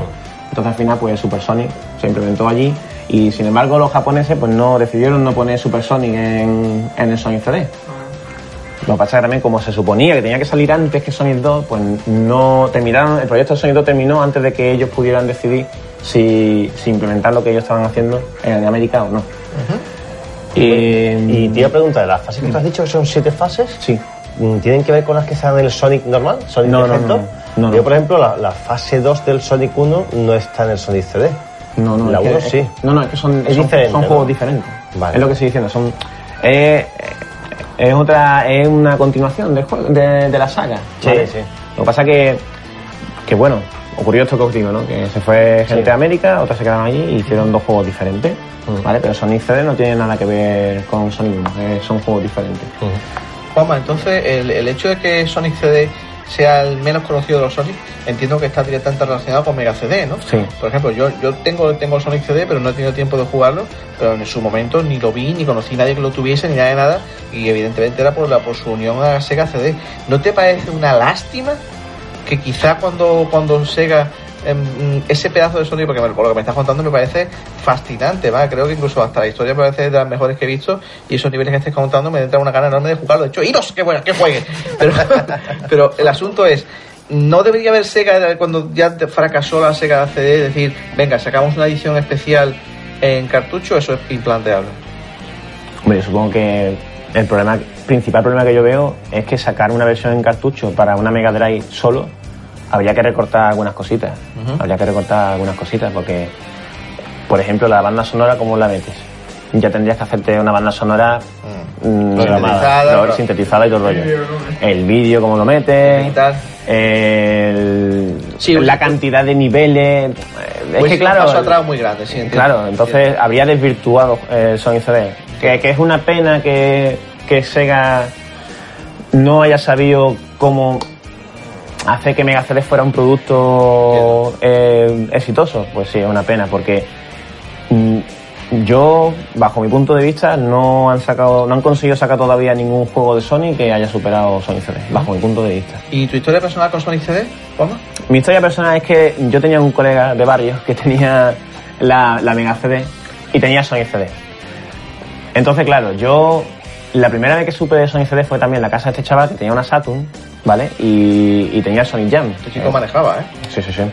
Tenía, tenía Sonic Jam y, y claro, Sonic Jam, como sabéis, es una recopilación de Sony y tenía una parte que era el Sonic World, que era como una especie de homenaje ¿no? a la historia de, de Sony hasta la fecha. Y había una, una sala que era como de cine. Tú te metías ahí y te ponías, lo primero que veías era Sonic CD, introducción, ending. Me puso la introducción, se me cayeron los huevos al suelo y dije, no vi, di- di- di- dije, dije, no vi, ¿qué, qué, qué, esto qué es?". Y el chaval, y el chaval, y el chaval me dijo, pues este juego lo tengo yo, espérate. Puso la mega CD, lo montó y tal. Contadme la suerte que tenía el disco súper jodido y no, y no pudimos jugar porque se, no, no cargaba la mayoría de las fases. Más tarde se lo pilló para PC y me lo dejó. Entonces yo la primera vez que lo jugué, lo jugué en PC que fue un rollo, porque la banda sonora que salió en PC eh, fue la americana. Americana. Fue la americana además en todas las regiones. En Japón también. No entiendo por qué, pero fue así. Y, y bueno, y luego ya pues mm, más tarde ya cuando empecé a- con el tema del coleccionismo y tal, me pilló una Mega CD, tenía un colega que tenía Sony CD y se lo compré incluso antes, antes de tener Mega CD. Entonces yo cogía el disco, lo metía y jugaba en el emulador. Y ya ahí sí me lo pude pasar, digamos, en la versión original, en el Lo emulador. jugaste mm, bastante años después. Porque era una espinita que tenía yo ahí. Porque yo siempre he sido muy fan de Sonic y ese era el único juego que yo decía, tío, este Me juego queda este, ¿no? me lo he pasado todavía y tenía una pintaza increíble. Entonces, mm, ya te digo, pilló un colega que lo tenía, se lo compré por 10 pavos, creo que fueron, y, y ya está. Con, con manual, caja, todo. Y dije, para mí. Llam- Llámalo y dile lo siento. Llámalo y dile si tiene otro. Eso, hermana primero primero pregúntale lo que dice él y luego lo otro. Este- en este, afortunadamente, el doctor Roboni ya no tenía trampas que te reseteaban la consola, ¿no? No, no tenía idea. De hecho, es un juego que, que- que está bastante, bastante pulido en cuanto a ese tipo de, de historias, ¿eh? Es un juego bastante, vamos, está bien programado y que, y que se ve que está, que es sólido, es sólido. Porque muchas veces cuando haces, por ejemplo, con los viajes en el tiempo, muchas veces te puedes encontrar que apareces en una pared, ¿vale? Pero las paredes están pensadas eh, que tú si las miras, lo- en lo que es, eh, está dibujado como que hay como terraplenes, ¿no? Entonces tú puedes, tú- están los terraplenes puestos, pues si tú apareces ahí, podéis ir saltando hasta llegar al, al camino natural de, de la pantalla al haber aparecido. Entonces, que ese tipo de detalles Está muy bien construido. está muy bien construido. Ese tipo de detalles tú dices, uh, esto se lo han currado, esto no es cosa, no es un Sonic 3. Como un juego japonés en toda regla, ¿no? Sí, sí, sí. Lo sí, recomiendo. Sí, sí, sí. Sí, lo recomiendo encarecidamente. Vamos, ya, al hilo de eso, te pregunto, mm, porque eh, la idea de la idea de os traigo un juego es presentar juegos, mm, entre comillas, poco conocidos. Y claro, eh, es sorprendente que tengamos que decir que un Sonic sea poco conocido, pero es que es la puñetera verdad. Sí, sí, sí. Conozco poquísima gente que lo haya jugado. Creo que el único que he conocido que lo haya jugado soy, soy Pequeño Sí. Nippon y tú. Porque- Creo que los demás prácticamente ninguno, creo, ¿eh? Era complicado de tener. Efectivamente. Amigo, yo lo tengo, yo lo ¿por qué, jugué. Claro, ¿por qué hoy, o sea, qué, mo- qué motivo piensas que hoy una- un aficionado a Nintendo, a Sega, además, pues debe, debe ponerse con Sonic CD? ¿Qué tiene? ¿Qué tiene? ¿Qué tiene? Todo. Todo. Lo tiene todo. Si, si, si, si os gusta, si, si, si a la gente le gusta Sonic, ¿vale? O si ha jugado últimamente al Sonic Generation y han podido jugar eh, con la, con, digamos, con el Sonic clásico y le ha gustado, eh, es un Sonic. O sea, es que tiene todos los elementos que lo hacen un buen juego de Sonic. ¿Vale? Velocidad, Es el Sonic que te gusta, pero más completo en Velo- todo. Yo velocidad, en- eh, eh, dentro de lo que es un plataforma es abierto porque hay muchas rutas que puedes seguir, eh, hay muchas formas de pasarte el juego para obtener un buen futuro o un mal futuro, que es una cosa que no he dicho, pero en función de si consigues todas las, esmer- las esmeraldas o ¿Va no, modificando el futuro? mo- modificas el final del juego. ¿vale? Y ¿Hay diferentes finales? hay dos finales, hay dos finales diferentes. El bueno y el malo, el bueno y el malo, claro. Si consigue la esmeralda o no. o bueno, si no consigue la esmeralda, rompiendo el cacharro este que os he estado comentando, para evitar que los robots puedan viajar en el tiempo, también consigues el buen futuro. A la porra del planeta, ¿a la chica vuelve no? Sí, sí, sí. Entonces, La chica vuelve. Y había algo, aparte del cacharro este que habla, había como una especie de Meta Sonic, un holograma. Cierto, ¿no? había un dispositivo, porque está diciendo que no has jugado. No, en su época. En su época. Claro. Sí, sí, sí. Eh, había un cacharrito que proyectaba una imagen holográfica de, de Metal Sonic aplastando a animalitos, ¿vale? Ajá. Entonces, ¿qué pasa? Si, te- si conseguías romper ese cacharro, que aunque no era fundamental para conseguir un buen futuro, hacías que en el presente de lo que, de lo que es el nivel aparecieran animalitos volando por el por la pantalla. Ajá. Es muy es todo muy colorido, muy muy muy visual, muy no sé, es no sé, yo lo veo bastante bastante enriquecedor. pues me parece, me parece trem- tremendamente atractivo, tío. Voy, voy a poner la Mega CD, que hace la tira que no la pongo, y vamos a probar el Sonic CD. Pues muy bien. Nada, si tenéis alguna preguntilla más o algo. Una preguntilla. Sí, ¿lo vendes por 11 Dice- euros? ¿Lo vendes por 11 euros? No. Dice que, que, eh, se separaron, ¿no? El Sonic Team, ¿no? Se fueron. Bueno, después después volvieron a unirse. Fue una en esa especie época, en esa época se sacaron el Sonic 2. El ¿no? Sonic 2 en- lo hicieron en América, Yuji Naka y tres más, sumados con el Sega Technical Institute, ¿vale? Y en, en Japón se quedó Naoto Shima con otros cuantos que hizo con Sega Japón, hizo Sonic CD. Digamos que la ¿Qué opinión grafista. tiene del Sonic 2? ¿Qué, qué opinión tengo de Sonic 2? Porque cuando el Sonic 1 se supone que lo hicieron todos, ¿no? Todo el equipo del Sonic Team. Claro, el programador y el grafista, digamos, eran dos, ¿no? La Yo- opinión de, con- respecto al Sonic CD. Mira, yo- salieron el mismo. Ya, ya. No, pero hombre, claro, la- fueron, al final fueron equipos diferentes y los juegos se desarrollaron de manera La diferente. es- Ya, ya, ya. A ver, yo como con- no sé si a lo mejor porque eh, lo tengo muy, muy idealizado, ¿vale? Pero yo pienso que Sony, la manera en la que tenía que haber evolucionado, yo pienso que tenía que haber sido más en plan Sony CD, bajo mi punto de vista. Sonic 2, Sonic 2 era más. Es eso, más, más frenético, más. Es que Sonic CD se asemeja un pelín al Sonic de la Master System. Un pelín. hecho en América, pero por japoneses, ¿no? Sí, pero claro, como se mezclaron con el, con el que el equipo de Sega de allí, pues yo supongo que allí, a, a ver, que Yuji Naka estaba allí y aparte de programar también era director, ¿vale? Pero claro, si, si él aportaba una idea, yo hablo un poquito también, porque yo soy del, del gremio, ¿sabes? Y más o menos me puedo hacer una idea de lo que pasaría ahí, ¿no? Yo supongo que él ah, diría cosas, él dirige, ¿no? Pero si a lo mejor... También es que los japoneses son... Miran América y Occidente como con... Oh, algún, ¿sabes? día, algún día, hay programas que se dedican más a eso y han contado con intensidad la, la famosa histeria, histeria barra historia de Sega América, Sega Japón, que eso, eh, vamos, Falcon cree que era chico, el culo Sí, sí, sí, sí, sí. Entonces, ¿qué pasa? Que- de en toda Claro, la- claro, Bueno, bueno, totalmente. eso, es, eso es la leche, ¿no? Entonces- eso, eso merece la pena ríos y ríos Sí, de sí, sí, tinta, sí, ¿eh? sí. Pero en fin. Sí, se puede. Yo creo que fueron influenciados por. Por Se queda con Sonic CD, ¿no? yo me quedo con Sonic CD. Yo me quedo con Sonic CD. Sí, eso es. Morgan, como, como Cloenda, por favor. Claro, es, es mi opinión, pero claro, yo no llegué a jugar nunca a Sonic CD. Sin embargo, me pareció mucho mejor el Sonic 2 que el 1. Claro. Eso, eso es, Pero- es pero- mi opinión de. de Sí, sí, no. No, pero- dices si Sonic- Sonic, el Sonic 2, que el Sonic la 1. diferencia del 3, claro. Sonic, Sonic 2 eh, es mejor que Sonic 1. Pero es mejor de otra manera Sí. que Sonic CD. Sonic CD también es mejor, Sonic CD también es mejor que Sonic 1, pero de otra manera diferente. Me he perdido. Es un concepto más, más amplio. Ambos son, ambos son mejores que Sonic 1, pero Sonic CD es mejor de una manera y Sonic 2 es mejor de otra manera diferente. Obviamente ese no es Silver Knuckles. ¿Eh? El Knuckles, el, el- No, ahí no, ahí no, combina- no hay combinación no, posible. No, no puede. Ahí no hay combinación posible. Combinación. El único que no se combina. Muy bien. demasiado fuerte solo para combinar con nadie. ¿eh? Pues Juanma, gracias por traernos un juego que es un archiconocido completamente desconocido. Pues sí. Pues vamos Y a jugarlo. bueno, Y, vamos. y- y te cuento. A ver si es verdad. Te llevo detrás tuya para que lo juegues tú. Venga, venga, venga. pues. Vamos a jugarlo. Vale, muy bien. Chicos, lo dejamos aquí. ¡Juntos de nuevo! ¡Canal Pirata Sega! ¿No te entiendes con tu pareja? ¿Su presencia es insoportable? No tenéis nada en común. Bueno, algunas cosas. Sega Mega Drive, los 16 bits más rompedores que existen. Podéis jugar dos. Mega Drive de Sega. Canal Pirata Sega.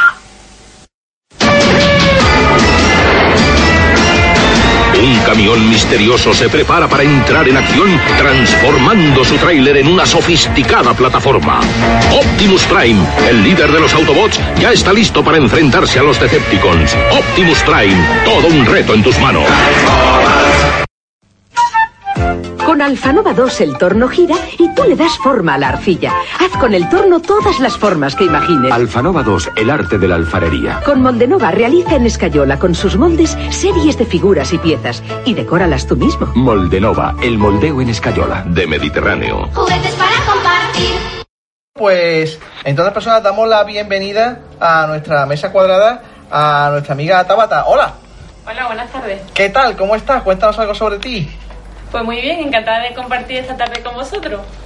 Pues tú sabes, aquí en esta mesa cuadrada tenemos la costumbre de preguntar a la gente de dónde viene su nick, así que cuenta el tuyo.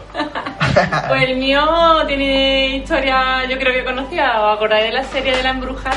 Embrujada. Esa que Sí. movía la La nariz de y Amanda, movía la, cosas. eh, Tabata era la hija, la niña pequeña. Exactamente. ¿Y te pues, pusiste por, por niña pequeña, por bruja o por...? no sé, porque me gustaba, gustaba Ah, y... Samantha, Samantha. Embrujada por la versión moderna, perdón. No, no, la antigua, la antigua. antigua. La de Samantha y Samantha. la- Samantha y, Ra- y La de. Elizabeth Montgomery. Esa, esa, la Sí. única, esa. Y me gustaba el nombre y me lo puse de nick cuando salió el tema de los registros y eso. Bueno.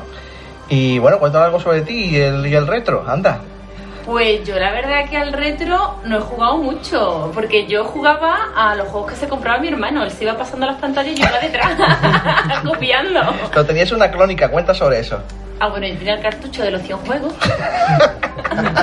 Y para Totalmente era- original. Ese era el mundo, ¿no? El mundo era ese. Y sí, eso jugaba al al Mario Bros, al Otelo, a, a los jueguecillos, al Tetris, a, a los que venían en ese cartucho, pero la verdad que no éramos de tener muchísimos juegos, era ese muy explotado. Ahí está muy bien. Bueno, pues bienvenida a esta mesa cuadrada, ¿vale? Encantada. Bueno, pues queríamos tratar un poco el asunto de la imaginación y los videojuegos, o la imaginación y los retrojuegos. Y nos preguntábamos si, si la eh, hasta qué punto la imaginación realmente era un componente indispensable y de hecho, y si me apuras, si hasta lo sigue siendo. Porque hoy día enfrentarse a algunos juegos pues, gráficamente, pues algunos son crudos y si no, si no te, si no intenta un poco volver a quien tú eras y a verlos como tú los veías, en- a veces esos cuentos a mí por lo menos me cuesta trabajo meterme dentro, ¿no? Así que Morgan, cuéntanos. Esta, yo tengo una prueba empírica en la cual la imaginación, Díganos, oh, Sir Cliff. la imaginación es eh, ha evolucionado inversamente a- al, al gráfico y al videojuego. Eh, eh, diréis, bueno, esto lo voy a decir una, voy a decir una chorrada. No, voy a decir algo que conoce todo el mundo. Resident Evil. ¿De acuerdo? Los primeros juegos nos parecen increíbles. ¿vale? O nos parecían en su momento increíbles. Ha, ha evolucionado con el tiempo y con el tiempo no nos ha parecido más increíbles que lo que era al principio. Eso es, la- nuestra imaginación ha sido sustituida por el gráfico bonito y, y con, pero no mejor juego ni historia. Y bueno, y aparte que nosotros que somos amantes de los retos que vamos a decir. Pero también, nosotros Morgan, tenemos buenos recuerdos buenísimos de lo antiguo Hombre, y, co- y- como- y de los modernos quizá no tanto. como porque lo que es con menos recursos había que tener más imaginación en los juegos. Sí, pero la Con muchos que más recursos que tiendes a manejar más. de la calidad del juego, perdón, por solapar, eh, la, la, la impronta de la calidad del juego no es mucho peor. O sea, por ejemplo, me acuerdo, yo que soy jugador de PC, eh, Alone in the Dark. ¿sabes? Alone in the Dark a mí me pareció genial. Ahora lo veo y me sangran los ojos. Pero era buenísimo en su día. Era mejor que casi los 2D ¿no? de su día. Es que fue un salto en su que día. ahora Es verdad. me arrepiento. Es verdad que lo Pero recuerdo- parecía mejor que el 2D. Lo Pero recuerdo veo y los no. píxeles. ¿eh? Mm, ahora, ahora lo veo y no me parece así. O sea, en realidad la imaginación creo que ha ido aminorando con respecto a- al tiempo. ¿no? Es que un juego con isométrica, que eso se veía poco en PC, tenía sonido un blaster, era una pasada en su día, ¿eh? Ah, claro, claro. Cuando salió. Son- Y, y dan- tenía son un. Blaster y MIDI. Que yo y tenía MIDI. la, la Gravis Ultrasound Max. Que Ojo. siempre. Y tiene un argumento muy chulo también, ¿eh? Claro, sí, sí. sí, sí. Claro. Pasan lock. Los relatos. Sí, sí, ¿qué decías? Que realmente es cierto que lo- lo- el recuerdo nos redondea los polígonos y los píxeles porque uno coge ciertos juegos del pasado. Es un "Eh, filtro graficones". bilineal. No ve que graficones tiene esto, lo pone, lo pone ahora y dice, pero, pero esto que lo que es. O sea, eh, es algo que siempre nos ha pasado a todos. Entro ya y os cuento cositas de, Cuenta. del tema. Cuenta. Pues mira, yo tengo muchas de esas porque yo tengo recuerdos de, much- de mucha infancia, de ser yo muy pequeño y coger por ejemplo vicios de series como una que se llamaba Goldorak, bueno, tenía otro nombre realmente, pero aquí la llamaron Goldorak, que era de unos robots y tal y cual. Pues el robot tenía una, una forma que era robot y otra que era nave. Y después coger juegos de estos de Atari, de navecitas en plan Space Invaders y las 20.000 sucedáneos, y de imaginarte que estaban eh, jugando Goldorak, realmente no era Goldorak. Y yo apuesto a que más de uno ha cogido juegos de Spectrum, Astran y compañía y se han imaginado Star Wars. José, me estás, me estás acojonando. Yo jugué, yo cogía en el Atari 2600, m- me cargaba todos los asteroides menos uno. Para que se me quedase la nave libre para volar por el espacio. Y volaba con la nave por el espacio haciendo mis propias aventuras. Pero ¿dónde Y me- hiperespacio cuando justo me- vas a chocar? Y, y me, y me inventaba mis propias historias con la nave volando por el espacio. Claro. Joder, pensabas que era yo solo. No, no, no, no. Eh, había muchas personas con imaginación y eh, bueno, después la imaginación a veces es peligrosa. Como cuando coge el Spiderman Atari y te preguntas de dónde se está sacando las telarañas. sé cuál dice, sé qué juego es. O sea que Pero- un poco de todo. Pero la imaginación, eh, es decir, ya, ya comentamos alguna cosa parecida cuando estuvimos charlando sobre las portadas, ¿no? Que suplían esa, de- esa deficiencia, es decir, tú, tú el, el sprite que veías, pues no, era la, era la chica de la portada, ¿no? La que tú movías, ¿no? O, o la que querías rescatar, ¿no? Sí. Pero realmente la imaginación como parte esencial del juego, o sea, ¿qué podemos decir, por ejemplo, de- del género de las aventuras conversacionales? O sea, es que para mí, cuando las aventuras empezaban a tener gráficos, me jodían un poco el juego. Porque decía, el bosque no sé qué, y te ponía ahí unos palitroques que, tío, en, en cuatro colores, que este no es el bosque que yo, que yo me, que me dejan, si no me lo ponen, me imagino un bosque infinitamente mejor que este. Claro, claro. Me A- molesta. A veces incluso ya ignoraba yo perfectamente la imagen. ¿eh? O sea, en, en el Hobbit, de Spectrum, en el Hulk, por todo eso, ignoraba la imagen. Y jugaba con las letritas que me enseñaban abajo. Y me imaginaba cosas que a lo mejor no salían en la imagen porque eran cuatro píxeles. ¿no? Y digo, bueno, habrá algo por ahí tirado en el suelo que no está y que yo me imagino, una llave, una piedra, un palo, un no sé qué, que no está en esa imagen tosca que, que me muestran. Correcto. Pero es que eso es la literatura en sí mismo. Es decir, cuando tú coges un libro, eh, no nos tienen que poner dibujitos en los libros. Tú coges un libro y vives y mueres con el personaje que estás leyendo. El libro fue Ese- mejor. esa- hombre, siempre es decir, cuando tú te- porque las letras tienen ese poder, las letras estimulan la imaginación y sobre todo a las personas que siguen leyendo hoy en día. Y eso es algo que, bueno, yo no creo que se haya perdido, simplemente es cierto que al haber ahora tanto gráfico es menos necesaria, pero no, yo no creo que se haya perdido, sobre todo la gente que sigue cogiendo un libro, yo creo que todos siguen teniendo imaginación y siguen haciendo buen uso de ella. Y ojalá que la usen hasta el día de su muerte, porque la imaginación es lo mejor, vamos. Muy bien. Más cosas, amigo, también la imaginación. ¿En qué, ¿En qué juego ha sido esencial para vosotros para poder disfrutarlo? ¿O qué juego os ha llevado a, a- a realmente a, incentivar vuestra imaginación? es que, no sé, yo es que opino que el único, el único videojuego en el que la, la imaginación de verdad tiene un papel es la aventura conversacional, es lo que hemos dicho. Es que yo pienso que cuando tú ya tienes un sprite y no, y no tienes letras que te digan cómo es el personaje, el personaje que tú asocias en tu cerebro es el que estás viendo en la pantalla. No, pues yo no estoy de acuerdo. Yo, yo, pi- yo así, vamos, yo, lo veo- yo sí lo veo así. Porque eh, yo lo dije en, en, en pedazo de artículo de la insoportable edad del pixel, en, eh, cita en, nuestro, en nuestra página, eh, que, que la, la expresión de Guybrush, ¿no? de Threadwood, de, de Monkey Island, es mucho mejor que la que, que, que puse El Shepard, pusiste una foto del Shepard. no puse esta. Eh, mu- mucho más expresivo o sea tú no me puedes decir que cuatro píxeles en los cuales tres son los dientes cuando sonríe no le echas imaginación lo que pasa es que yo creo que lo haces eh, sin querer lo haces involuntariamente le, le pones a esos movimientos tan sutiles le pones más imaginación que a los que ahora tienes que poner a, los- a los nuevos Rellenas los huecos. Claro. Y tus huecos se adaptan a ti. O sea, tu imaginación adapta la realidad a ti. Y, y disfrutas más. Disfrutas más. Es más real, realidad. Y lo haces más tuyo. Y eso pasaba ya incluso en la época en la que tenías sprite. Yo estoy completamente de acuerdo. O sea, cuando yo- tú llevabas al, al, caba- al caballero de Camelot Warriors, mm, pues tú te, te imaginabas a un caballero incluso mejor del, del que iba. Y, te- y pensabas que ibas a encontrarte el del dragón de la portada de Aspiri. Ah, el futuro no era ese, pero pero, pero, tu, pero tu imaginación, tu imaginación es la que la que te ayudaba a hacer y aguantar ese juego horrendo para y, y su sufrimiento, sí, por supuesto, y su sufrimiento, ¿no? Porque te esperaba el dragón y, el, y el dragón no iba a ser cualquier cosa, era una versión spy, iba a ser el dragón de de la portada. Y tú eres el caballero, el caballero de la portada y, y y el spray cuando tú lo terminabas, lo, tu imaginación trabajaba por ti. Al menos, al menos ese, ese era mi caso. ¿Tú no, tú no echarías imaginación al protagonista de la portada, eso tiene su historia, os- algunos lo sabrán, de la portada de Spirit de Profanation, al muñecajo bola con patas esta de Profanation en sí, el juego. Sí, pero, a ¿eh? ver. pero la, la cosa es que tú me estás hablando de que tú conoces las dos imágenes. Si tú plantas a un niño un Super Mario sin ver el original, el niño, Fíjate ¿cómo va a saber cómo fíjate la es? imaginación hasta qué punto. La gente se cree que, le- que el Mario le da con la cabeza, no con la, no con la mano, a romper los bloques. Yo nunca he pensado que es con la cabeza, porque yo veo que Bueno, salta con el puño para arriba. o sea. Eh, ahora si empiezan a jugar, yo creo que más o menos todo el mundo. Una persona no lo sabía. ¿Tú lo sabías? Yo pensaba que era con la cabeza. Es con la mano, salta así, con el puño para arriba. El cuadrito del. pi- de- Señalémosla todos con el dedo.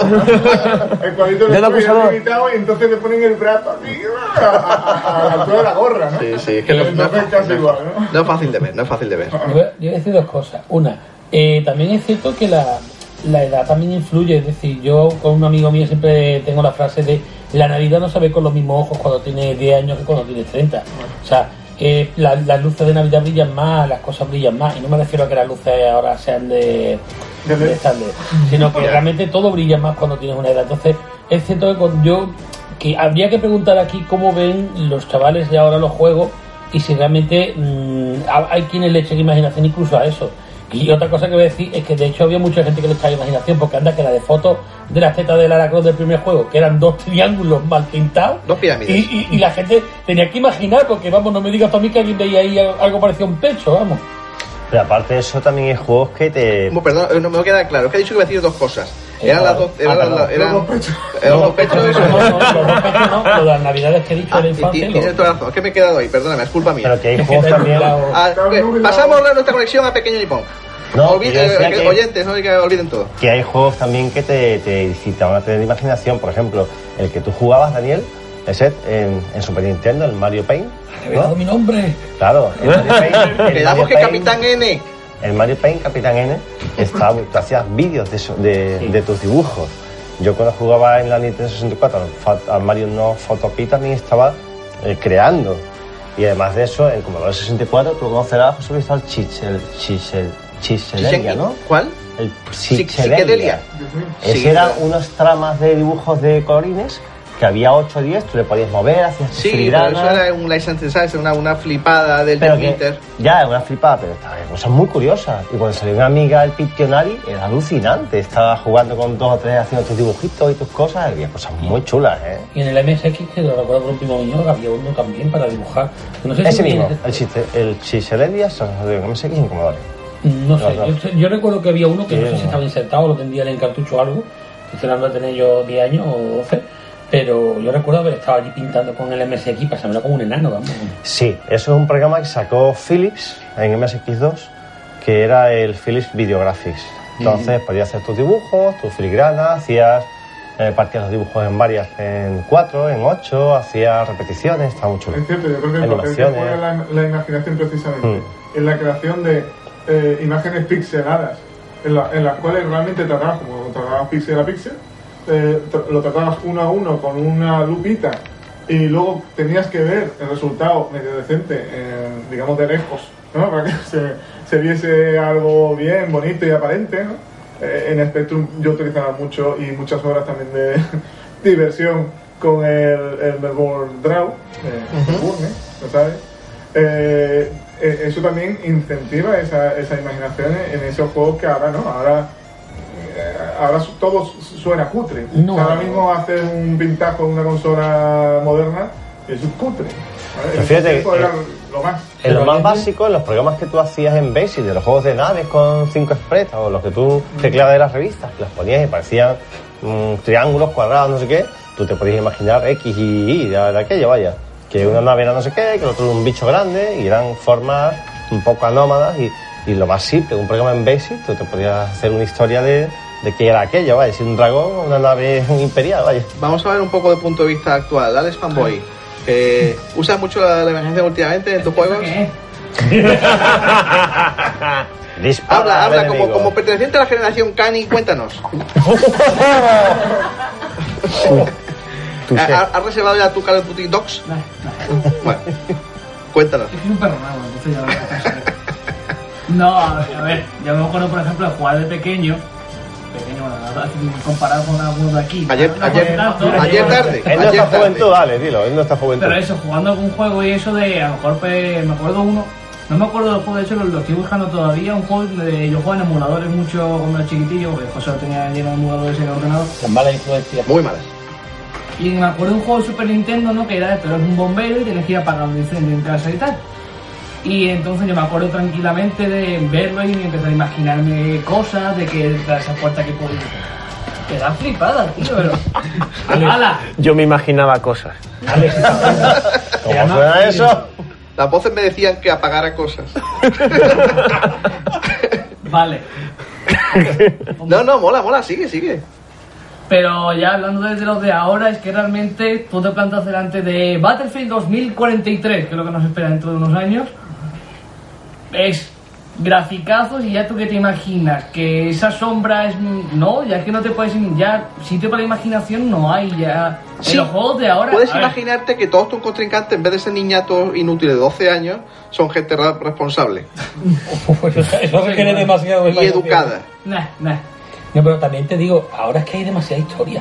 O sea, el, el- a mí me encanta, pero los juegos antiguos, la mitad de ellos tienen una historia random que como no tenían ni intro, te podías inventar lo que te dé la gana. De todo había, porque yo me acuerdo de, una- de- decía, eres el oso Rupert, y el oso Rupert eh, te han secuestrado y estás en la dimensión de los juguetes. Y yo, bueno, ¿se acuerdan? si, si- si este papel de casete lo dice, ¿Qué mierda me he fumado? Me acuerdo en Mega Drive que salió el Theme Park. Pues salió eso en Super Nintendo, ¿no? El Theme Park. Y era alucinante hacer tu, un constructor de parques de atracciones, podía hacer tu ciudad y la imaginación era un mundo, vaya. Según lo que tú te construyeras, alucinabas con tu ciudad y. Hombre, es que los, los juegos, los juegos de construcción es que. mm, Es que es imaginación. Es que son chulísimos, vaya. Es que la imaginación creativa no ha caído. Ahí tenemos el Minecraft, Little Big Planet, hay muchos juegos de imaginación creativa, pero la imaginación mm, sustitutiva es la que sí que ahora mismo es menos necesaria. Mm, bien, me, me parece un buen, un buen planteamiento, la verdad. No lo he entendido. pero- ¿Qué es? Mala No tengo imaginación. eh, baja, baja un poco el IQ y explícaselo al señor. A ver, que la imaginación de inventar cosas... esa sí Esto es la imaginación, ¿no? Sí, sí, que- la mano. Eh, más o menos, sí. La, la imaginación de inventar cosas de hoy en día sigue estando. Estaba antes, está ahora. Lo que no está es la imaginación de sustituir cosas, es decir, de coger, decir, voy a sustituir eh, estos cuatro muñecos y voy a ima- imaginarme que es un vaquero en el juego este de Atari. Porque tú tenías que echarle imaginación para pensar que esa aglomeración de 16 píxeles podía ser algo parecido a un vaquero. Ah, no, eso era un vaquero, pero clarísimamente. Vamos, Pero- era Killing Info allí.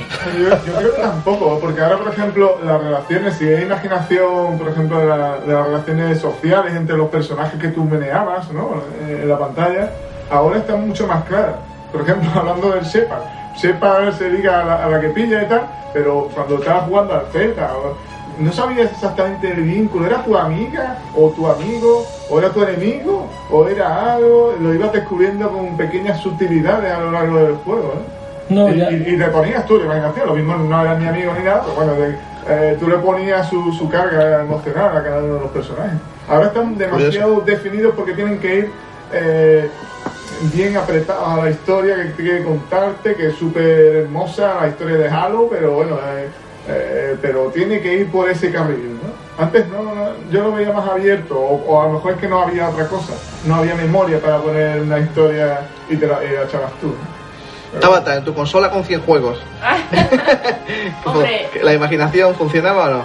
Yo en los juegos a los que yo he jugado, pues la verdad que no me imaginaba y me transportaba a los mundos de los juegos que he jugado. Pero sí que pienso que los juegos de hoy en día que tienen gráficos tan avanzados, sí que da lugar a imaginación, porque lo- los juegos ya son casi que películas.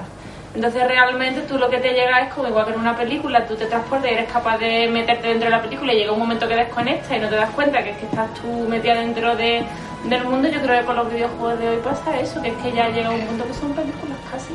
Es verdad, el, el Batman Arkham Asylum, Dios, te sientes Batman. Y el Spider-Man lo mismo, ¿eh? Tú coges el juego de Spider-Man, empiezas ahí a tirarte del Empire State y te la araña en mano, y dices, pues yo, que te sientes Spider-Man. Es una cosa flipante. ¡Soy Spider-Man! ¿Sí? ¿Os funciona a vosotros? ¿Clipman? ¿Javitronic? ¿Y hacéis dúo? No, hombre, la verdad es, es que como decían por aquí, yo pienso que ahora con la calidad gráfica de los juegos de ahora, prácticamente te lo dan todo hecho. O sea, antes en nuestra época de 8 bits, tú veías allí un cuadrito con un palito que asomaba y aquello era un tanque.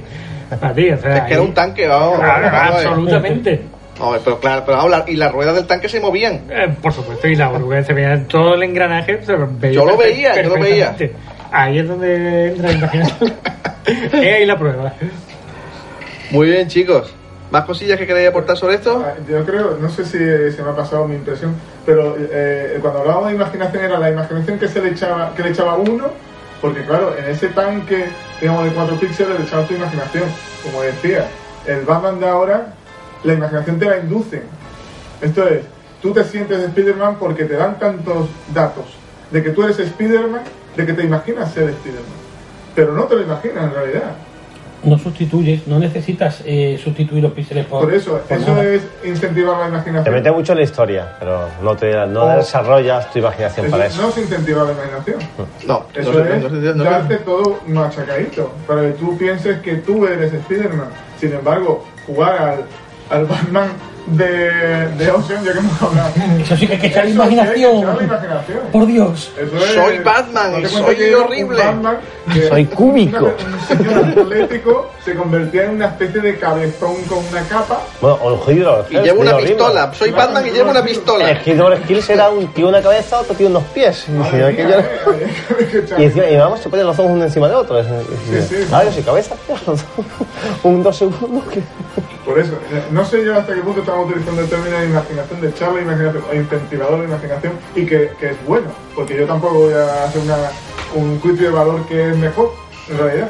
Si tú eh, eh, desarrollas la imaginación o te la, o te la enseñen para meterte en su mundo. Es mejor no entrar a valorar porque para, para cada cual puede ser, Claro. puede ser una, una experiencia diferente.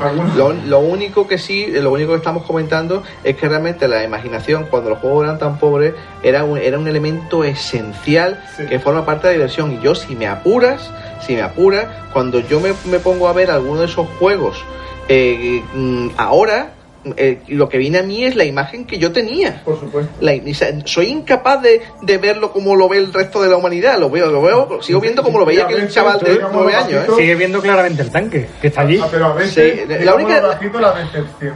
¿vale? ¿Cómo? la decepción en algunos aspectos. Porque yo me imagino, por ejemplo, he dicho antes, a Alone in the Dark, ahora lo veo ahí demasiado acartonado, que podría haber sido un poquito mejor. Es que ese juego está bastante cartonado, la verdad. Hay juegos Pero en su que. día era alucinante. Hay juegos que sí le echan bastante imaginación al tema, porque de ópera, me acuerdo yo que en el, en el visto supongo uno, había que matar a una bicha, a una serpiente, con una granada, joder, una granada es para romper un edificio, Pero eso no tío. es la manera normal de matar a una serpiente. Eso es lo Y que en el le tiraba un ladrillo a una rata, tío. una. Es que la verdad es que imaginación le echaba, ¿eh? Estaba- Bueno, y para resolver la aventura gráfica, que había alguna como la de Mundo Disco que algunas veces llegaba a ser un poco rebuscado y había que echarle imaginación para resolverla. O sea, la imaginación es que tiene tantas facetas distintas. Para ¿alguien recuerda Pijamarama? Sí, hombre, claro. hombre. Pijarama, pijarama. No, pero no, no jugué nunca, no jugué en su momento, no salió para Commodore. ¿Por qué cuentas? No, por el tema de la imaginación y las utilidades absurdas de, de, de los objetos. metes en una habitación, no sé si era Herbert o Ram. No, eh, eh, Pijamarama entraba en una, una habitación y se convirtió en un arcade de matamarciano. Sí, sí. ¿Para qué sirve el pollo de goma? Con polea. Con una polea en medio. No, no me he enterado, ¿para qué, hacía- qué hacía falta el pijamarama? No, que eh, ese yo recuerdo que la lógica absurda de y- coge un objeto y llevar a otro mm, sin ningún tipo de La porqué. saga esa estaba muy loca. Madre mía. No, a- a- aquello sin una guía paso era absolutamente impo- imposible. Yo Street Week in Paradise, lo diré, lo, me lo acabé sin guía. Sí, sí. Y era loco. Era recorte las 80 pantallas durante 300 veces. Y Eso habrás hecho el juego. también un poco. porque, eh, Sufre, sufre, pero cuando ves el final, que es un poco estúpido, congratulations, o, o spoiler, Dios spoiler, contra, congratulations, y se ve como sale con una balsa de la isla. Qué ilusión. Eso, eso es como, vamos, a- haber visto mm, las manos de Jesucristo. Ahí me hace mucha gracia algunos, eh, eh, robando un poco de hilo, algunos programadores que han hecho cosas así que realmente eh, es para pensar sobre el famoso the Run, por ejemplo. Hay eh, el, el- el primer teleporta, tele- hay diversos sitios que te teleportan a, la, en sitio, a sitios de la casa. El primer teleportador que te encuentras, tal como te metes, automáticamente te mata y te quita una vida. Ojalá. ¿Vale? Entonces, los demás que te encuentras no quieren ni acercarte. Pero son, son esenciales. Entonces, claro, decía el programador que lo había puesto para que la gente desarrollase un, un reflejo de no, no debo acercarme a este sitio. Y así no, y así no lo usaran, pero era imprescindible para terminarse el juego. Pero bueno, eh, eh, a ver, por ejemplo, es verdad, yo creo, ¿eh? Yo creo, por ejemplo, la imaginación, sin imaginación no se puede jugar a los juegos de Atari, de 2600. Yo creo que es comple- completamente Yo imprescindible. que soy un amante del ¿vale? Verse que es un juego muy sencillito, que viene, viene de maquinita en realidad, de arcade. Acá. Pero, pero yo le he echado, vamos, de hecho hasta hay un póster también que, está- que lo he visto por ahí. Y, y el, el que era la carátula del juego. Y la carátula del juego, cada vez que la comparaba con el juego, no coincidía. No, pero mucho. esa- ese héroe dinámico disparando a un robot y tal, era suficiente como para darme el empujón para echarle otra Porque partida tú eras ese héroe dinámico. Sí, sí, sí. Sigue siendo ese héroe dinámico. Dentro de ti. Yo creo también que nos hemos hecho exigentes según pasan los años. O sea, yo me acuerdo cuando uno yo ponía un juego de Super Nintendo, yo vi, me acuerdo, además lo comenté alguna vez esa frase cuando vi el Street de tío, esto parece una película. Y, y después ve el juego con los años y dices, joder, macho, qué falta de colores tiene, qué falta de esto, qué falta de lo otro. Y llegaba a los de Play, ponía Final Fantasy, tío, esto parece una película. Y después lo Y ves. ahí, seguís. O de las sofás, parece una película. Y dentro de 5 o 10 años diremos, vaya mierda de gráficos que tienen las sofás, porque tendremos juegos que nos peguen en la cara ya los muñecos cuando juguemos, porque claro, esto está yendo a un ritmo y, y siempre lo los, que hay juegos, no- pasado los juegos nunca te pegan en la cara, siempre, siempre intentarán robarte la cartera. también.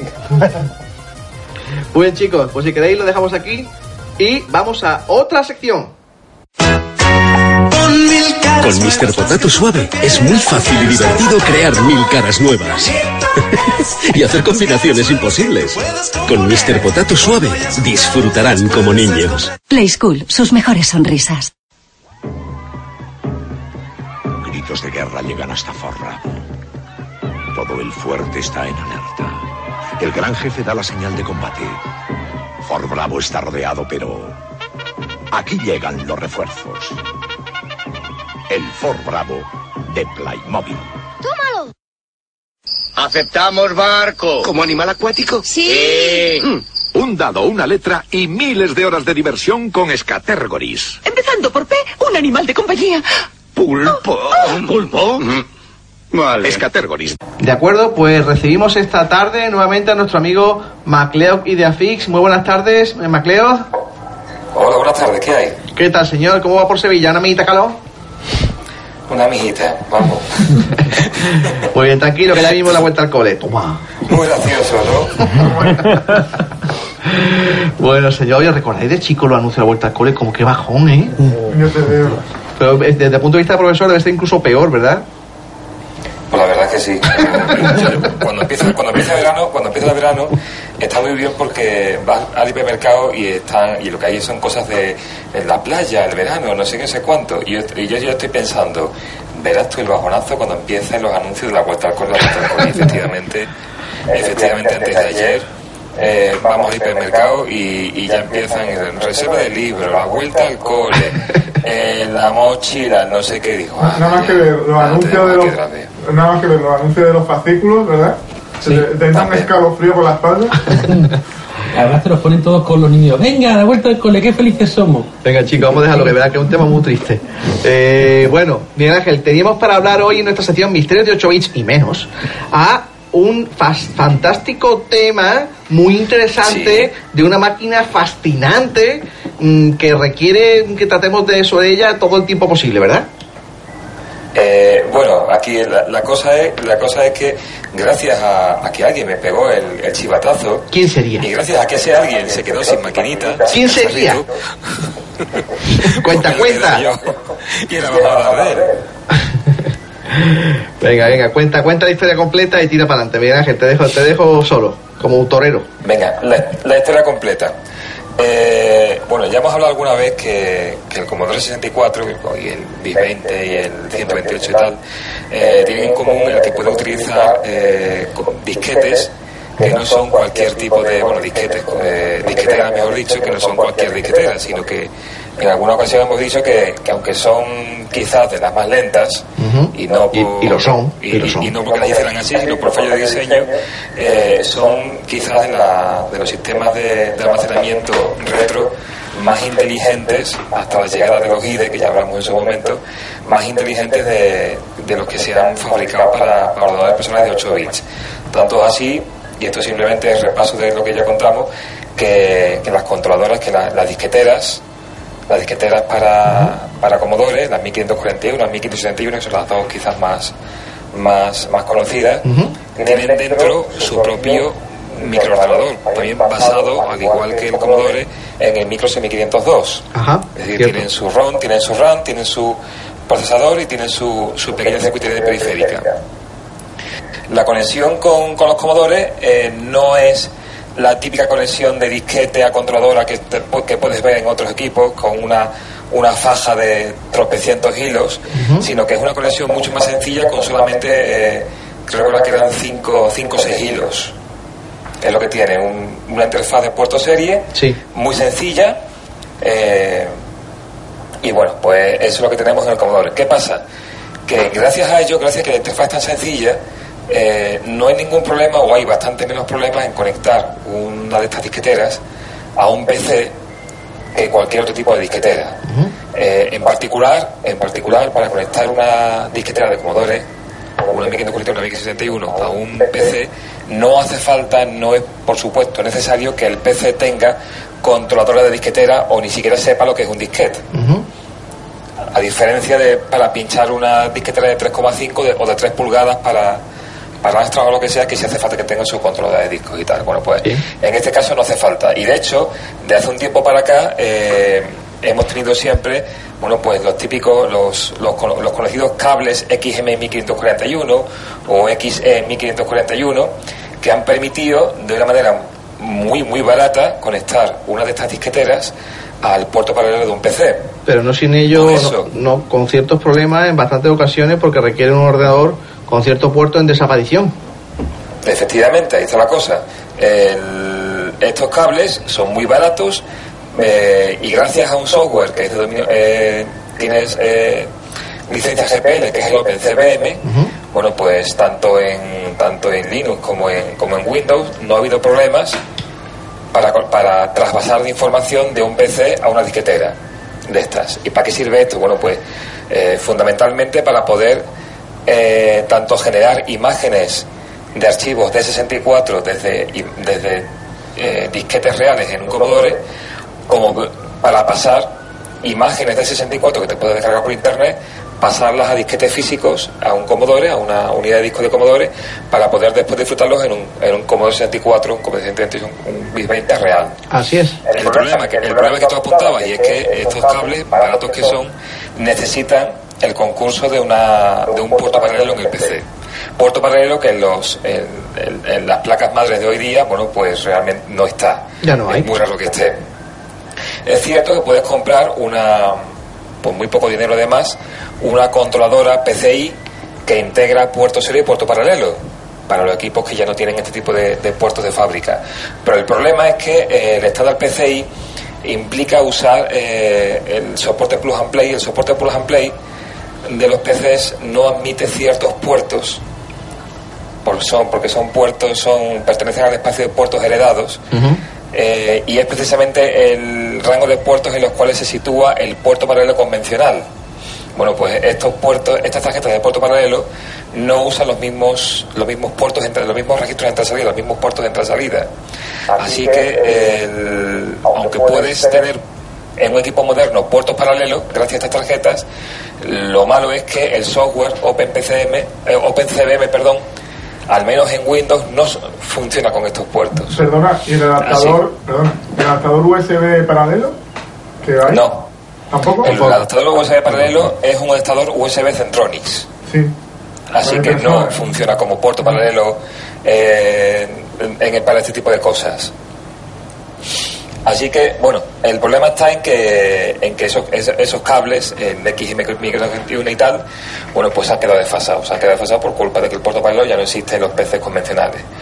Eh, afortunadamente, mm, también existen versiones mm, actualizadas de este tipo de cables que en lugar de utilizar el puerto utilizan, bueno, pues el, puerto USB, como no era, como era de esperar.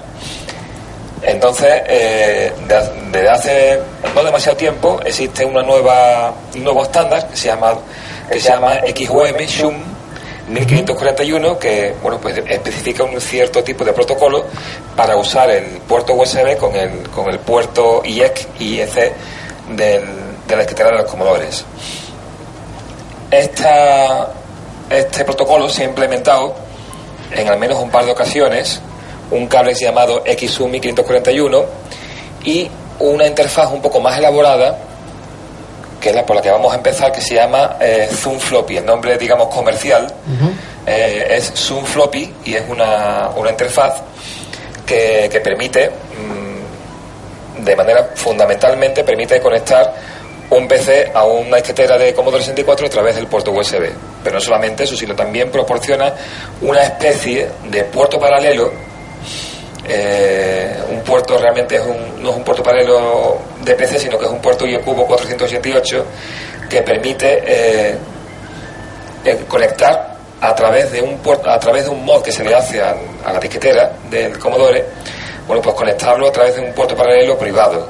Y esto sirve para poder trasvasar a, toda velocidad información de, de disquetes de Commodore, incluso aunque estén protegidos, aunque tengan algún tipo de protección comercial de la época.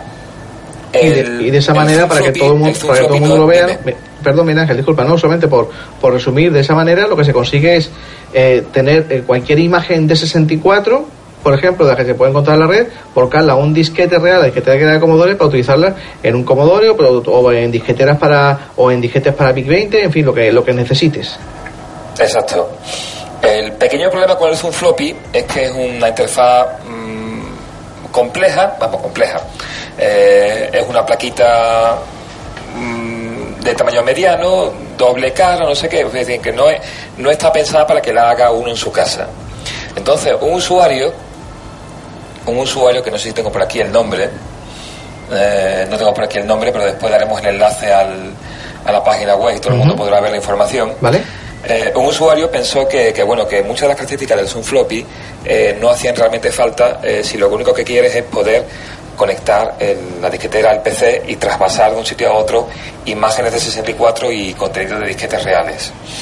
Entonces, a tal fin, lo que hizo fue coger, a partir del diseño del Zoom Floppy, quedarse con lo mínimo imprescindible para poder conectar eso, una disquetera, a un puerto USB de un ordenador. Y así nació el proyecto del que estamos hablando, que se llama Minishum 1541. Ajá. El Minishum 1541, que es el que mm, muy amablemente tú me pusiste en, en alerta, Grave es error. una plaquita, es una plaquita bastante más pequeña que la del Zoom Floppy, es de simple cara, lo que significa que además que el autor además lo ha hecho de tal manera que se pueda insolar de la, de la forma habitual, es decir, utilizando luz ultravioleta, utilizando después ácido para, para quemar la placa. Al ser de simple cara, pues no tienes que andar con el trasiego de vías, ni tienes que hacer do- dos insolaciones, nada de esto. Solamente necesita eh, eh, hacerle a la placa, por la, por la cara de componentes, hacerle eh, unos cuantos puentes, creo que son 8 o 9 puentes de, con kilo de cobre. Y, y es una plaquita bueno, que está basada en el, en el, en el microcontrolador ATmega 32. ¿vale? Que es un controlador muy barato que se puede encontrar en muchos de estos Arduinos, pero por supuesto también se puede comprar, co- comprar suelta.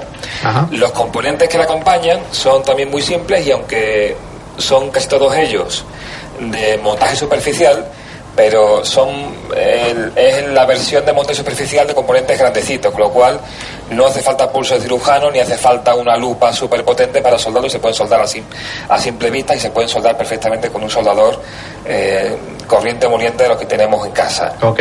¿De acuerdo? El, el, el- todo esto a, a lo que nos lleva es, bueno, pues eh, a una plaquita que se puede además, una vez que se monta, una vez que se monta, no hace falta ningún programador extraño, ningún programador eh, tipo SPI o tipo JTAG para programarla, sino que la TVK 32 ya viene de fábrica, lo compras de fábrica con un, un bootloader, de tal forma que después puedes colocarle el firmware que tú quieras a través del mismo puerto USB por el cual conectamos el equipo al, al ordenador.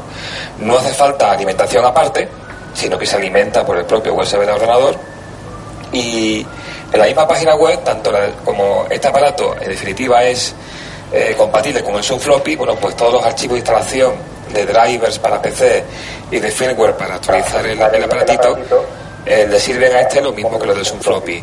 Eh, de tal forma que, bueno, que una vez que se monta, basta con enchufarlo al PC, el PC lo detecta como, como una, una especie de pull load de la TMK32, se le cargan los drivers, hay drivers para, que yo ya he visto, hay drivers para Windows XP, Windows 7 en 32 y 64 bits y en Linux. Qué bien, ¿no? No sé si hay, no sé si hay para, para OS X, pero por lo menos para Windows y Linux hay, hay drivers.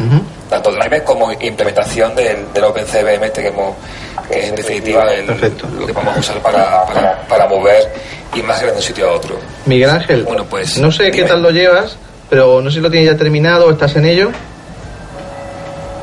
Ah, el que, el que te robé amablemente de, de aquella web. Sí, Pues sí, ese está, está montado, está aprobado. Eh, hubo algún otro problema con el firmware. Eh, gracias a Dios, el firmware eh, está liberado, o sea, el, su código fuente se puede encontrar, se puede descargar. Eh, hice un pequeño apaño en el código fuente y, y funciona. Vamos, y la verdad es que lo estaba probando y vamos, no he hecho, no he hecho demasiadas pruebas, copiar de un sitio a otro, fundamentalmente, y, y funciona perfectamente. Magleo. la unidad que tengo aquí en casa es la 1531. Macleo, estaría muy bien cuando buenamente pudieses que nos lanzase un pequeño vídeo para que alguna gente lo viese funcionando, si no es mucha molestia. No, de hecho, eh, bueno, el mismo autor del, del aparatito eh, tiene vídeos publicados en YouTube. Eh, si no encuentro los, si no los encuentro, pues pondré vídeos míos, pero, pero vamos, que la- en los enlaces que daremos después en, en la página, eh, veréis toda la información, incluyendo, bueno, pues el proceso de grabación del firmware, que también lo documentó el autor original, y, y, bueno, pues eh, manejarlo con el, con las utilidades de OpenCBM. Perfecto. Muy bien, Miguel Ángel, pues muchas gracias por esta info. Y ahora, si te parece bien, vamos a, vamos, y si al salvo que tenga algo más que añadir, vamos a pasar a la acera de enfrente, que nadie nos entienda mal, y vamos a hablar de nuestro viejo conocido, el Spectrum, ¿te parece? Me parece. Pero un Spectrum totalmente next gen, ¿no? Sí, bueno, esto para empezar, eh, aviso para puristas, todo el que sea purista, por favor, que avance unos 10-15 minutos la, la reproducción y se salte el resto de la, de la entrevista y siga con el programa, porque lo que viene ahora no es nada apto para puristas. Bueno, no- nosotros nos quedamos, adelante. Yo no, yo no. Bueno, pues lo que vamos, lo que quería comentar simplemente es que desde hace unas semanas, quizás desde más o menos a principios de verano o así, Antonio Villena, en el foro de zona de pruebas, ha empezado un, un proyecto que aún no tiene nombre definitivo, eh, pero se baraja en que se llame ZX1 o bien ZX1. En este momento eh, está ganando por un pequeño margen la propuesta de nombre ZX1. ¿vale?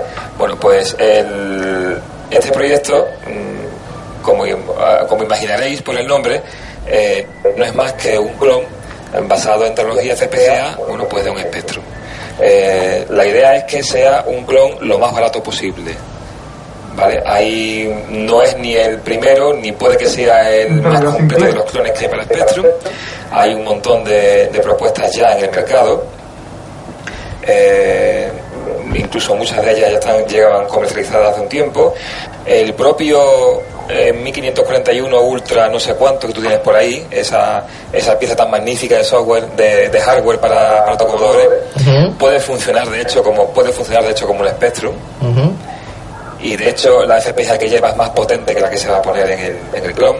Pero la idea la idea fundamental de este clon es que sea barato sea lo más barato posible. Se está barajando aunque de momento esto está muy en el aire de unos 30 euros el aparatito montado.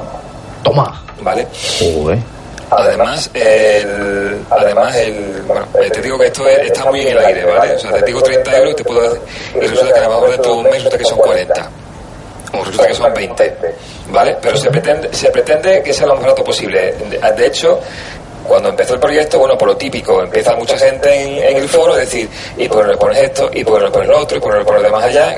Y dice, bueno, no, hay que cortar un montón de cosas porque es que si no, eh, hay- es- cada cosa que tú quieres es un chip nuevo a poner o es una FPGA más grande para que quepa Claro. aquello que tú quieres poner y entonces se te va, se nos va de madre el precio. Entonces va a ser lo mínimo imprescindible para que quepa un Spectrum 128K eh, con sonido, con el sonido de 128K. Mm, y bueno, y con soporte, esto sí, eh, sería, digamos, nuevo respecto a otros planes que hay por el mercado, tendría soporte de una Plus. Y probablemente, dado que es Antonio Villena que está detrás de- del invento, muy probablemente también tendría soporte para un, una cosa, un- un- una modificación que le hizo a, a- a la ULA, que consiste en, en darle soporte de scroll por hardware. Eh, de hecho, él tiene en, su- en uno de sus emuladores, eh, tiene implementado este scroll hardware y presentó una demo de lo que podría ser un, un paseo por un mapa de, del, Mario, del Super Mario Bros. versión NES, bueno pues, pero con, con el con el scroll hardware implementado en este en este Spectrum. Bueno pues, bueno pues este clon muy probablemente tendría soporte de este de este scroll por hardware y quizás alguna cosita más, cualquier cosa que pueda caber dentro de una FPGA de, 12 de 250.000 puertas, que es lo que se va a usar en el, en el proyecto. Impresionante. ¿De acuerdo? Como soporte de almacenamiento, además de, de tener un puerto de, de EAR para poder cargar de casete, tendría también soporte para, para SD o micro SD. ¿De acuerdo? Como está- ese soporte micro SD está soportado por una parte por una especie de clon del DVD que soporta tarjetas SD y por otra parte por el proyecto más 3G, bueno pues la carga de juegos a toda velocidad está asegurada para quien no quiera soportar los tiempos de espera del, del EAR.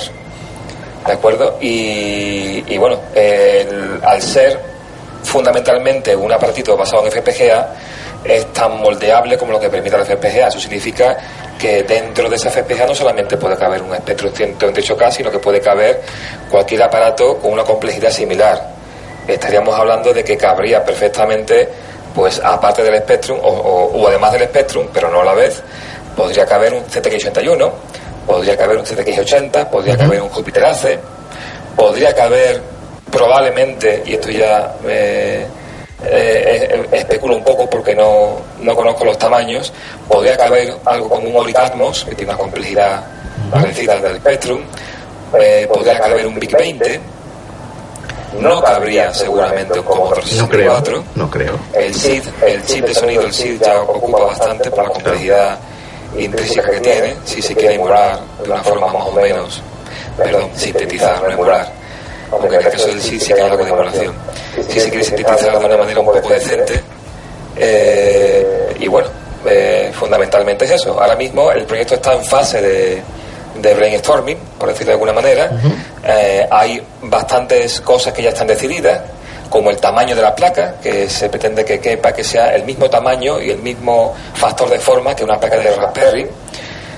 Eh, con, la, con la intención de poder aprovechar la cantidad de carcasas que hay en el mercado a bajo precio para Raspberry. Hay mucha gente que, que, le, le mola mucho más que el aparatito tenga su caja, su carcasa y no, y no sea una placa de circuito impreso ahí eh, desnudita y con los componentes al descubierto. Entonces, Macleo. bueno, pues pensando en eso, eh, si a- se quiere hacer del tamaño de la Raspberry para poder después, bueno, pues venderla o suministrarla con ya cerrada y simplemente en plan eh, plug and play para que la enchufes y, y juegues o experimentes. Macleod, eh, tres cosas.